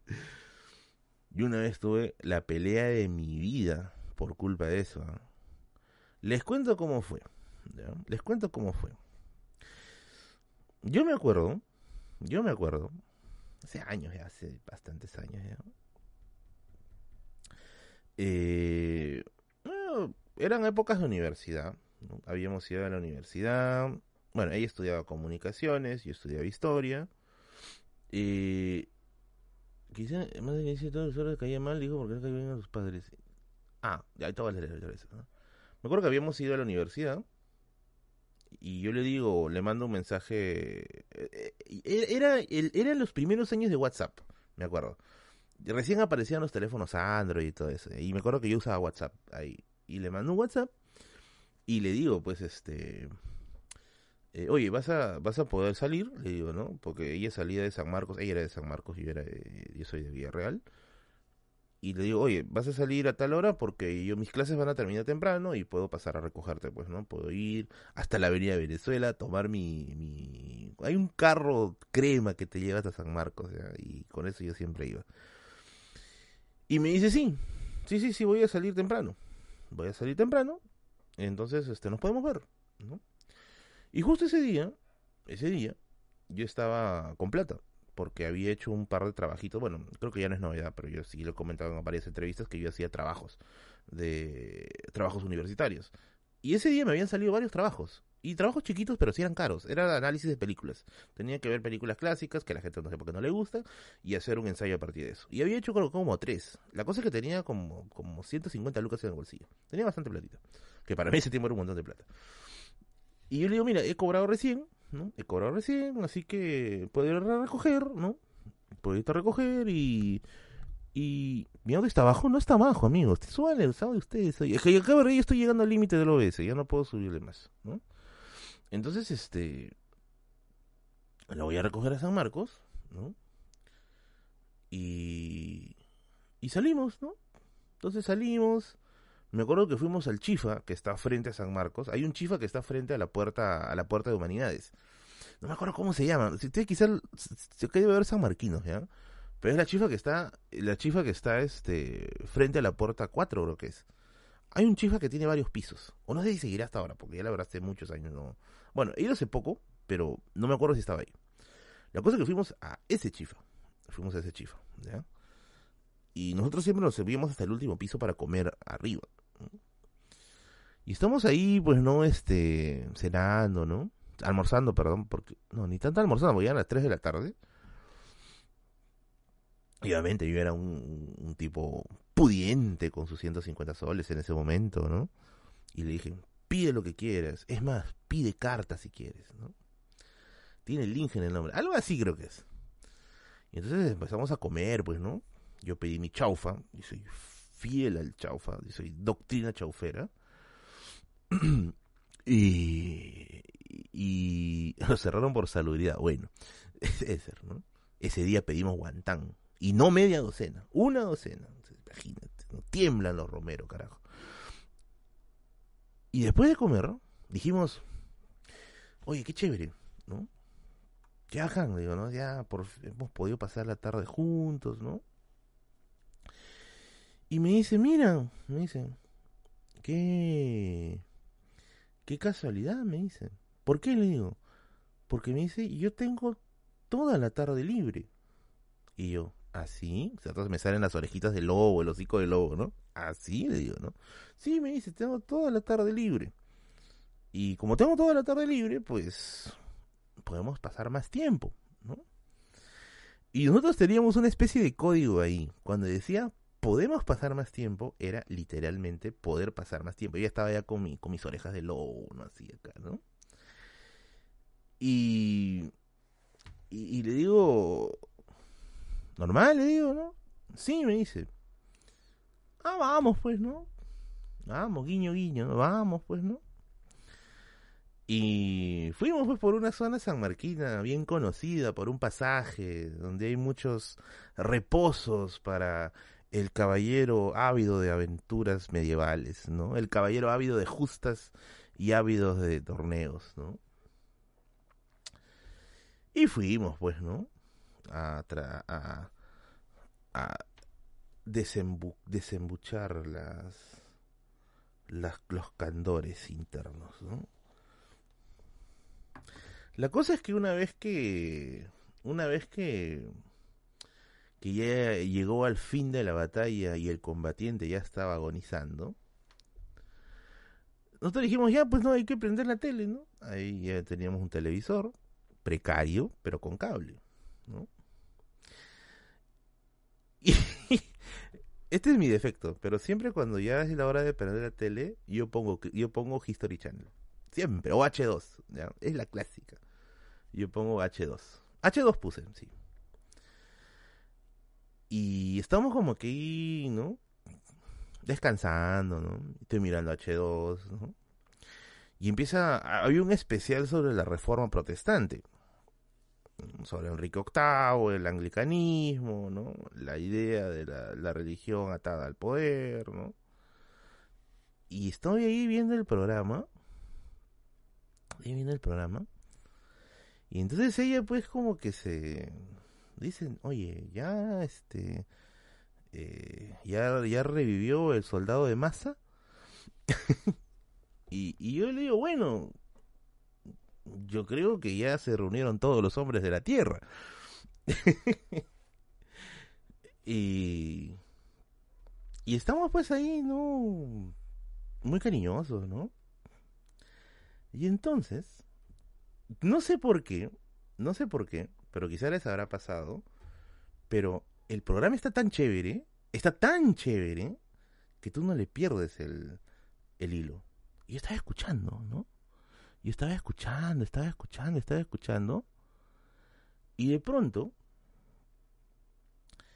eh, comienza a decir, ¿no? Y luego de la reforma vino este el acta de, de uniformidad supremacía, no, supremacía es el acta de Enrique VIII. El acta de uniformidad que fue firmado por la reina, y yo me acuerdo el nombre de la reina, pues. Y yo digo, Isabel, Isabel, porque es la reina Isabel. Pero obviamente no lo dije fuerte, sino lo dije bajito, porque, o sea, sentí que era, sentí que me estaban haciendo una pregunta. Y ella, ella se para en seco y me dice, ¿quién es Isabel? La reina. ¿Qué reina? Me dice. Y en ese rato digo, ay, chucha. Isabel. La reina Isabel. Y me dice, ¿qué mierda tiene que ver Isabel acá? Me dice. No, el programa, le digo. Puta, veamos el programa y por mí había cambiado de tema ya.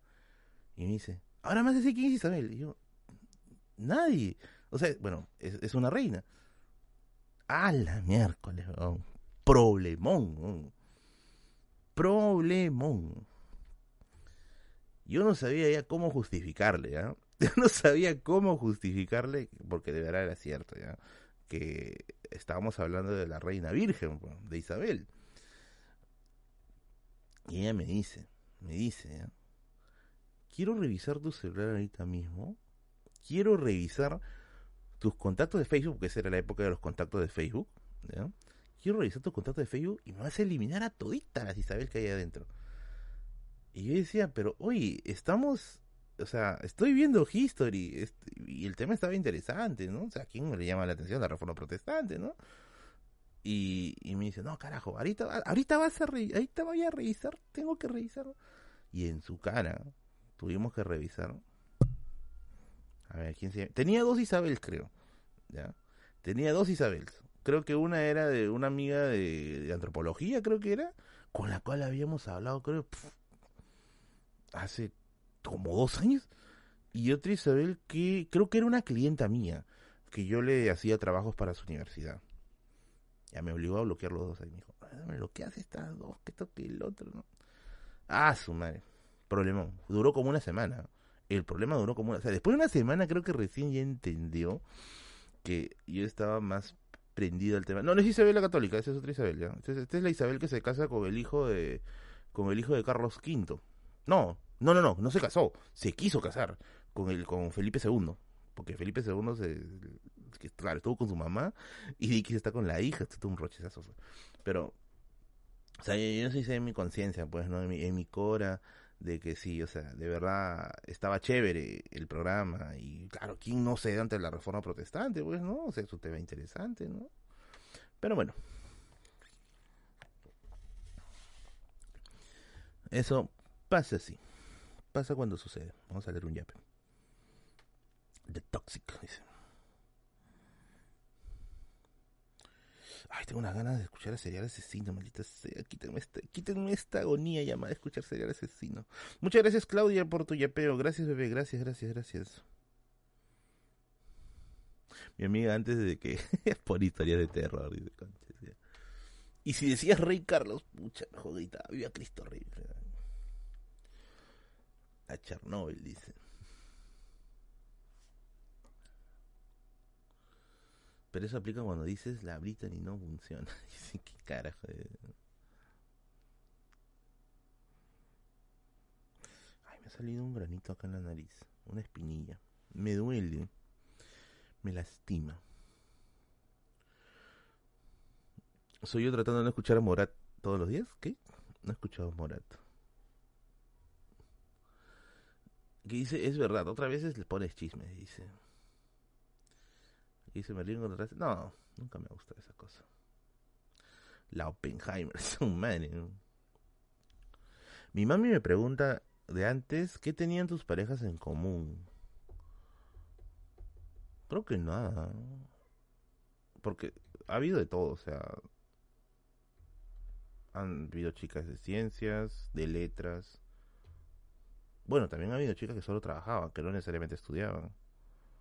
Eso.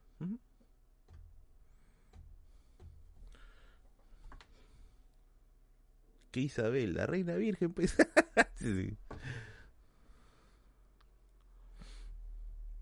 Imagina haber visto el viaje de Colón, dicen. Mm. Imagina haber visto el viaje de Colón. ¿No había derecho? No, no había derecho. No, eso sí no puedo contar, amigo. Lo siento. Te falta tu blanca pituca.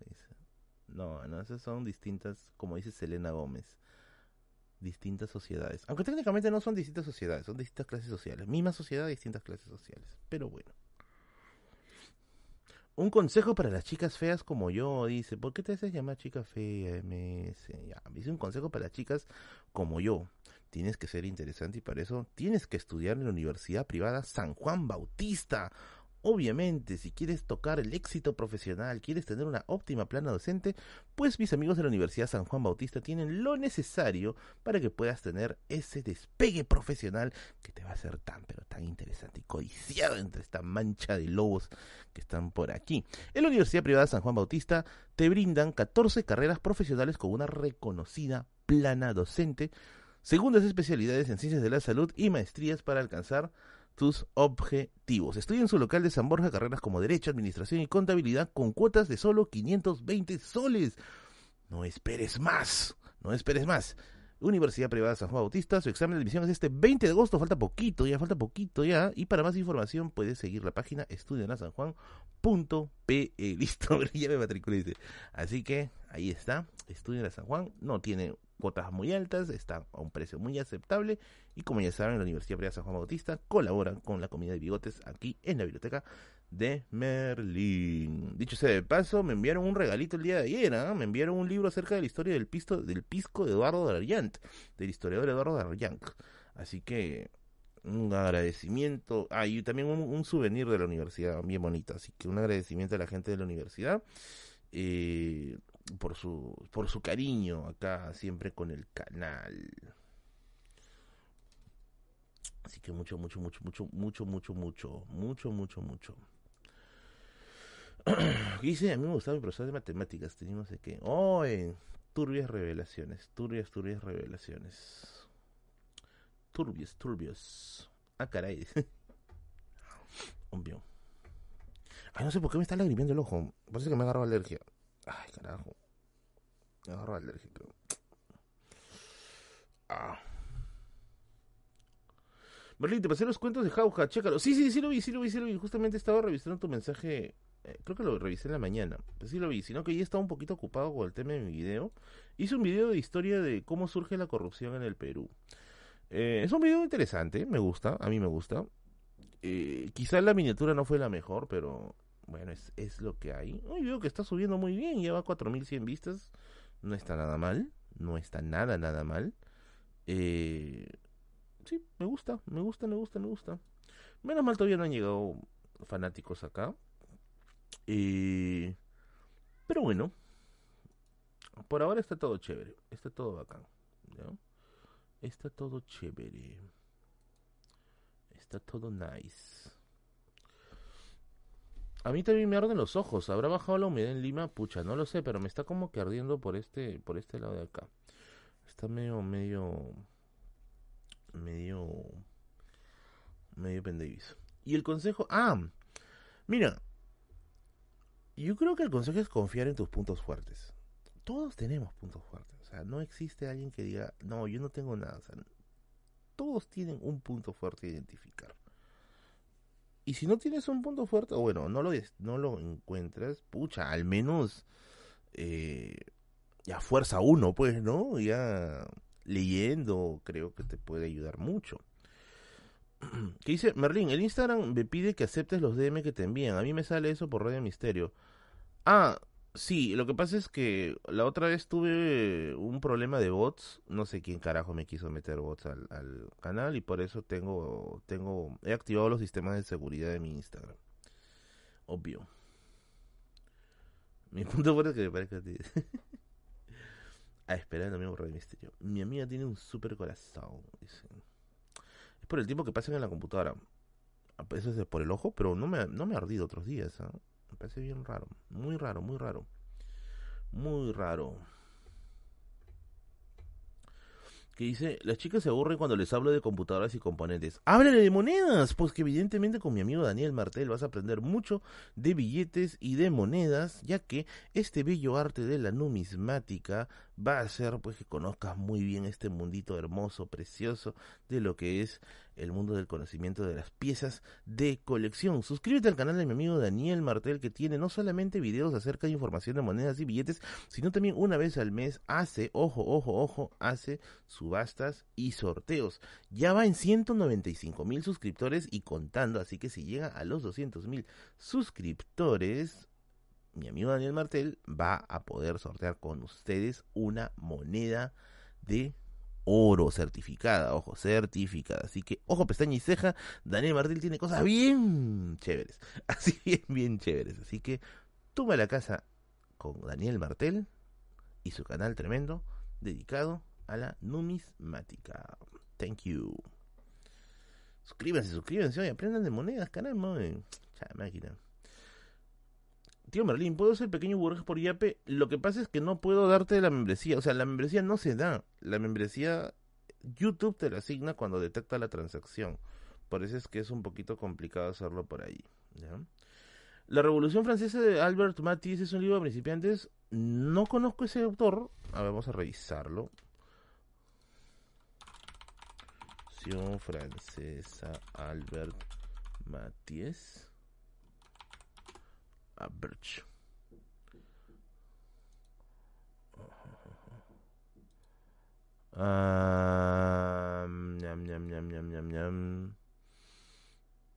Parece que sí, pero no es un autor que yo conozca.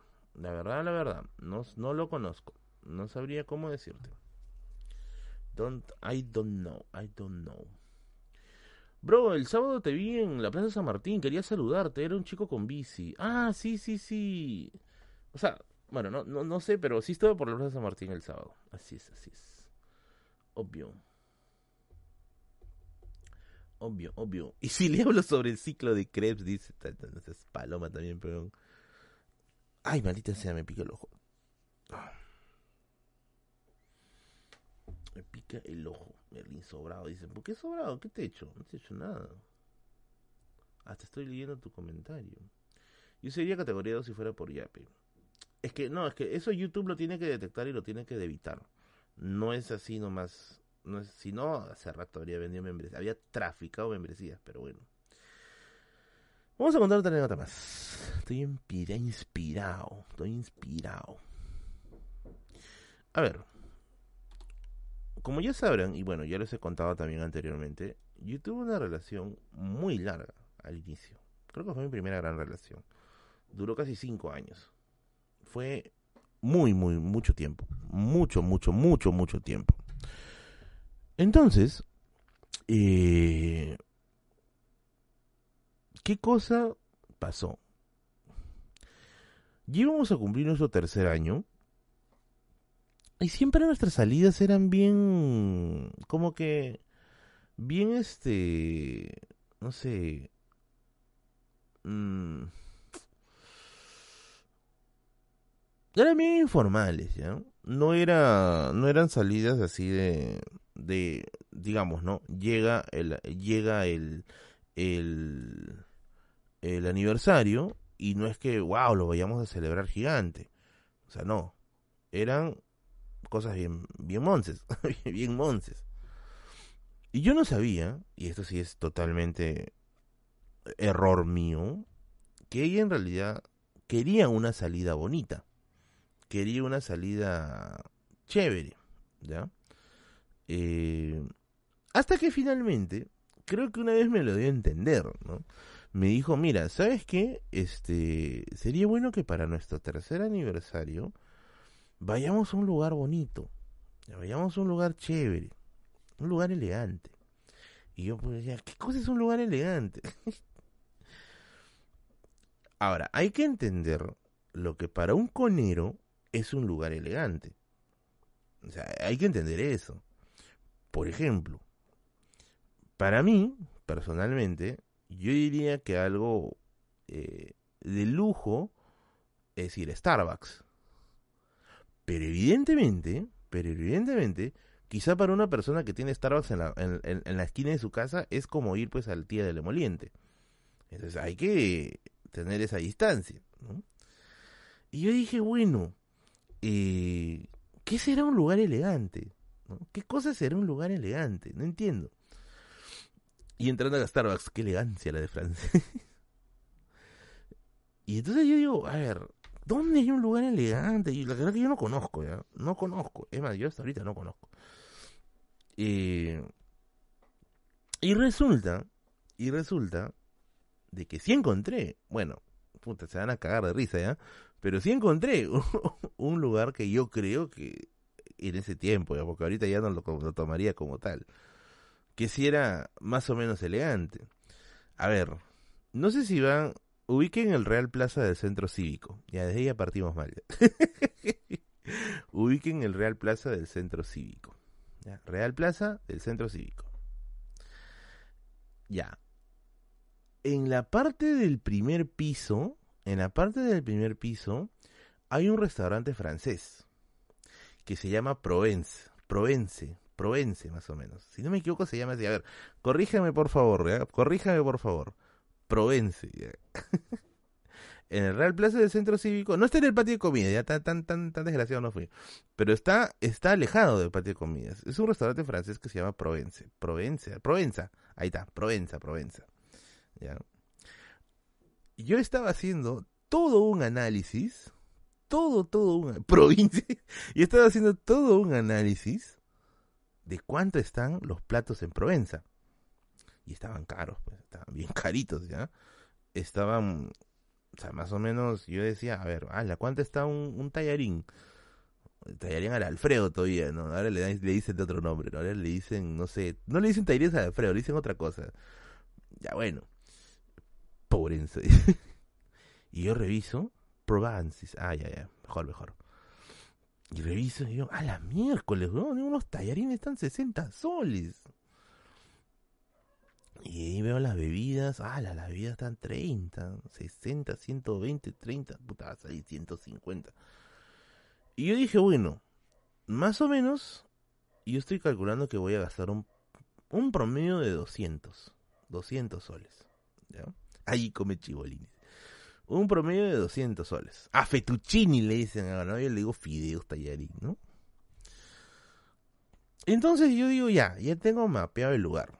Ya tengo mapeado, mapeado el lugar. Y cuando estábamos, este, me acuerdo ya en, la noche, cuando estamos, estamos conversando por el, por el WhatsApp, ¿no? Me dice, ¿ya tienes ya ubicado más o menos el lugar? Me dice, sí, sí, ya lo tengo ya. Es un restaurante francés. Y ella me dice, ¡uh, la, la! Un restaurante francés. Sí, le digo. Entonces hay que ir, hay que ir como la situación lo amerita. Y yo, ¿qué cosa es lo que la situación lo amerita? Hay que ir bien vestidos. Y yo, pucha madre. Yo tenía mis poleras de esa época. Mi polera de Iron Man tenía esa época. Y, y, y, hay que ir bien vestidos. Yo, pucha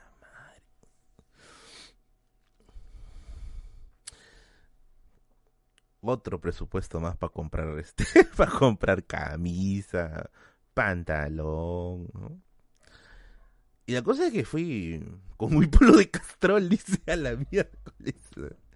Mira, bien vestido. ella no sabía que era en el centro cívico, ¿no? No sabía. Ella pensaba que había averiguado un lugar de Miraflores, de San Isidro, ¿no? y entonces, este, y entonces ya, pues yo estaba ya bien vestido. Carajo, mi, mis ojos, espérate. Yo estaba bien vestido, ¿no? Estaba con mi camisa, mi corbata, mi terno, ¿no? Está recontra pulenta. Recontra, recontra pulenta. Recontra facherito, facherito. Y yo la voy a buscar a su casa. Ella también vivía en Villa Salvador. Vivía ya para las para la entrada, casi como el límite por San Juan. Y, yo decía, a ver, yo obviamente no la voy a llevar en micro, ¿no? Porque imagínate ir en micro así. Pero mi presupuesto ya está recontra ajustado. Entonces, este, la voy a tener que llevar en taxi. Pero evidentemente, mi taxi, mi taxi desde mi casa hasta su casa sale caro. Y en ese tiempo no había Cabify. Entonces digo, ya, voy a llegar a su casa en mototaxi. Man, así con mi terno y todo, llegué en moto a su jato. Llegué en moto. No, no llegué hasta directamente a su casa. Me bajé una cuadra antes para evitar, la, para evitar las malas vistas, ¿no? y yo llego, ¿no? Yo llego. Eh, y toco la puerta de su casa. Su mamá me conocía. Y me dice, Berlín, Dios mío, ¿qué, qué? Hoy día, hoy día hay algo especial, claro, le digo, sí, es aniversario con ella, ¿no? Y vamos, y orgulloso, de, o sea, a comer en un restaurante francés todavía, ¿no? Y me dice, ya, ya, sí, justo se está listando, me dice. Y entonces ella sale, ¿no? Sale, y sale pues muy bella. Se había puesto una blusa con un saco que le llegaba hasta las rodillas, muy elegante, muy, muy elegante. Y le digo, ya, vamos, le digo, ¿no? Y tomé el taxi. Bueno, supongo que no se habrá visto bien que esté regateando con el taxista como media hora, ¿no? Pero la cosa es que finalmente fuimos. Y me dice, ¿a dónde vamos a ir? Me dice, ¿no? Y yo le digo, bueno, vamos a ir al Real Plaza. Y yo vi carita ya como la cara se empezó a cambiar. Y, yo, ¿Y ya? ¿No? O sea, ¿qué hay en el Real Plaza? Me dice, hay un restaurante francés. Ya, me dice, ¿no? hemos venido vestidos así porque vamos a ir al Real Plaza. Bueno, se ve bonito, ¿no? Se ve bonito, ¿no? Ya, me dice. Ese rato ya como que ya sintió, o sea, mis, mis 10 horas de make-up para ir al Real Plaza. imposible. Entonces, eh, llegamos al Real Plaza y yo, escuché que Clarito me dijo, al patio de comidas, no, al patio de comidas, no, al patio de comidas, no. Y yo, no, no, no, no, por quien me tomas, por favor, ¿no? Me tomas por un mago, un mago de, de bajo calibre. No, no, no vamos a ir al patio de comidas, vamos a ir a otro lado que no es el patio de comidas. No, Popeyes, no, Popeyes, no, Popeyes, no. Y fuimos al Provence, ¿no? En ese tiempo el Provence recuerdo que tenía una, una torre Eiffel, no sé si se acordarán, tenía una torre Eiffel en la entrada, creo que ya lo han quitado, ¿ya? Y llegamos pues a, al Provence. Eran los más cools del Real Plaza. no, y eso que mi saco esa vez era recontra, recontra mala calidad. Ahora tengo un saco bonito, ahora tengo un saco que me llega hasta la rodilla, bien elegante, bien, bien elegante, que lo utilizo para momentos muy especiales. Pero ese día no, pues ese día estaba, parecía un pingüino hinchado. Y, y, fuimos pues, ¿no? Al Provence, ¿no?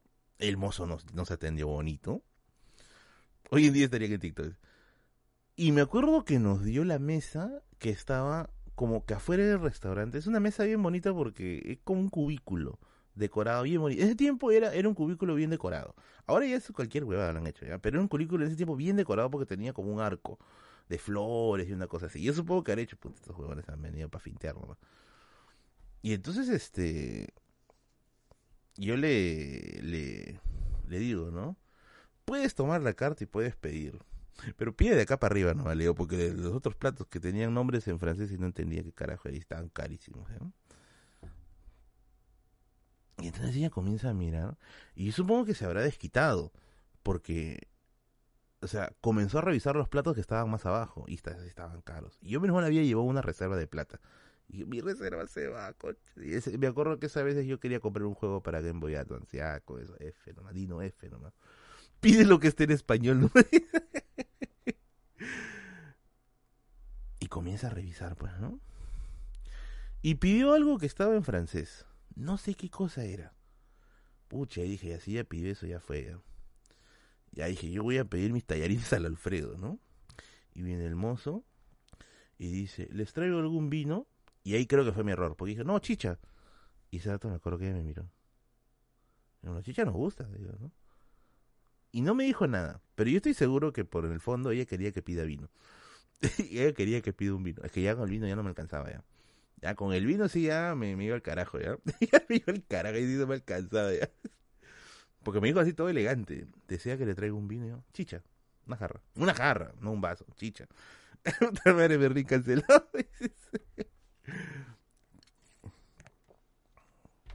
Chicha para hacerlo vino. Muy encarrito, parte. Oigan, tenía 20. Carajo, ¿cuántos años habré tenido ahí? 22, pues no sean malos, pues. Estaba chivolo. Chicha. Chicha de jora. Y entonces se nos traen nuestros platos. A mí me traen mis tallarines, que me gusta mucho, me gustan mucho mis tallarines al Alfredo. Y ella le traen su plato que hasta ahorita no tengo ni idea, ni idea de qué cosa es, ni idea de qué cosa era, ¿ya? y entonces, yo veo que su plato era una especie de salsa rosada que tenía camarones. ¿Camarones? Sí, son camarones, ¿no? Eh, y tenía sus camaroncitos. Dice, por si quieren quedar bien con un vino francés, Totus tiene un vino francés envasado para Totus, dice, está 30 soles, pero chiquito nomás dice, hecho para Totus. Ah, mira, mira tú. la reacción de Chicha fue un acto reflejo casi de supervivencia. no, es que yo decía, si ella pide vino, ya me fui el diablo. Por eso ni bien nos, ofreció vino, digo, Chicha, una jarra, no un vaso, jarra, jarra, jarra. Y lo que pidió era, pues, este... Eh, ese plato extraño. ¿De langostino será? Sí, langostino creo que. Es, lo que te ponen en el chaufa especial, pues, ¿no? No se llama camarones, langostino, sí se me va el nombre. La cosa es que mientras estamos comiendo, yo ya notaba, ya notaba que ella estaba un poco incómoda. Como que, ay, me has traído al Real Plaza. O sea, para eso hemos venido a decir Real Plaza. O sea, el Real Plaza literalmente íbamos así todo, todos los fines de semana. Claro, claro, íbamos a, comprar una hamburguesa, ¿no? Así como que, o sea, en nuestro aniversario de tres años vamos a ir al Real Plaza, ¿no? Ya, al Provence, pero, o sea, de verdad, no, se te ocurrió otra cosa y sí, fue mi mala idea. Y mientras está comiendo, yo noto que ella empieza a hacer gestos. ¿Ya? Eh, yo noto que empieza a hacer gestos. Y yo le digo, ¿estás bien? Le digo, ¿no? Y me dice, no, no estoy bien. Y yo le digo, pero, pero ¿estás enojada? Le digo, ¿por qué? No, no, me dice, no, no estoy bien, no estoy bien. Y se para y se va. Y yo ¿qué? ¿What? ¿Y tan, tan mal ha salido esto? No. Y se perdió como 15 minutos. Y al rato regresa y yo le digo, oye, ¿estás bien? Le digo, si no me he ido corriendo detrás de ti porque el, mozo va a pensar que nos hemos fugado. Fugado. Y me dice, no sé por qué se me ha soltado el estómago. y yo le digo, ¿por qué se te ha soltado el estómago? Le digo, no lo sé. Pero creo que ya estoy bien, me dice. Y ya, le digo, no se te ve muy, muy elegante corriendo para ir al baño así, ¿no? Porque ya se fue corriendo. Empezamos a comer otra vez y al rato, ¡uy! Ya vengo, plum, se fue. Resulta que ese día descubrimos que era alérgica a los langostinos. Totalmente alérgica. O sea, le generaba una reacción, ¿cómo se puede decir?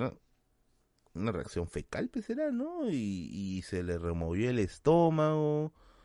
Y, ah, su madre, no terminó ni siquiera un cuarto del plato. Y yo dije, pucha madre. Y encima yo pruebo la salsa y era horrible, no me gustaba, sabía ajo. Y yo, pucha madre acabamos nuestra cita en la posta médica. acabamos nuestra cita en una posta médica. Eh, volvimos a, a, Villa El Salvador y fuimos a la posta, le estaban poniendo suero y, y, ahí acabamos nuestra cita del día. ¿Saben qué fue lo más bonito?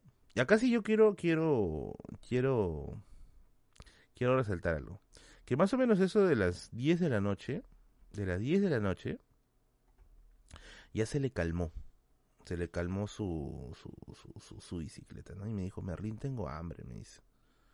Y yo le digo, habla, ¿traigo broster? Ya, dos partes pecho, me dice. Y me fui corriendo a traer broster y terminamos comiendo broster en su casa, viendo una película. Y así fue nuestro, nuestro aniversario frustrado, que quiso aparentar un... que quiso aparentar algo que no era. Y terminamos comiendo broster en su casa en la noche. Bien bonito. El mejor final, el mejor final, ¿no? Acabamos comiendo broster. Esa era su serie ideal. Pero terminaron, bueno, obviamente después de un tiempo terminamos por razones X, ¿no? Pero yo recuerdo ese, ese, esa anécdota. Que realmente hermoso tu cuento, dice. Bueno, me pasó, ¿no? ¿Qué me pasó? Opulencia guasta, Le guané. ¿Por qué acabó la relación? Ya se les contaré en otro momento. Esa sí es historia de otro momento. Uy, ayer cumplió su primer año de casado Daniel Martel. Oye, por favor, por favor, un aplauso para Daniel Martel, que ha su primer año de casado, caramba. Qué bueno, amigo, qué bueno, me da mucho gusto. Me da mucho gusto. Pero final feliz. No, pero no seas malo, pues estaba en reparación en ese lugar, así que no, no se puede, no se puede. ¿Seguro que era alergia? Mira, no sabemos si era alergia o no, pero la cosa es que sí le soltó el estómago bien, bien fuerte no sé si será alérgico, puede ser que también esté en mal, en mal estado, ¿ya? Eh, esa chica valero que habrás hecho, huevo. Está en mal estado. Está, supongo que quizá habrá estado en mal estado. Pero fue bonito. Cuando me acuerdo que estaba, estaba en su cama así medio convaleciente, me dice, ay Merlín, tengo hambre. Y yo le digo, hablas, voy a comprar broster. Ya, pide dos pechos, me dice, ya, fui volando. En fin, en fin. Bueno, así que estas son las historias que quería contarles el día de hoy. ¿Aún la quieres? No, no, no. Ella ya actualmente está casada. Ella actualmente está casada, tiene su familia. Eh, por obvias razones no tengo que entablar contacto porque esa es una falta de respeto, creo yo. Así que yo le deseo pues siempre lo mejor, los mejores deseos a, a esta persona que tanto tiempo me acompañó, me acompañó mucho tiempo. Así es, así es, así es. Ese día cerraron el restaurante por sanidad. Dice, no, ya se casó hace años, ya por si acaso, ¿no? Merlin solo vine por un ratito y me quedé viendo todo el stream. Dice, casi soy, pues amigo, soy recontra, recontra carísimo. No, mentira, mentira. Muy bien, ahora sí, eh, me retiro, me retiro, ya llegó la hora nuevamente de regresar a mi, a mi agujero. Así que por favor, salgan de mi pantano ahora mismo. Chao. Cuídense. Nos vemos el próximo, nos vemos el domingo con Radio Misterio con algún tema. Creo que vamos a hablar de la Pachamama, ya que fue una sugerencia de una mecenas, vamos a hablar de la Pachamama. Muy bien, ahora sí, cuídense y nos vemos el domingo. Chau, chau. Mm, mm, mm, Besitos para ustedes, mi amores, mis amores. Chau, chau.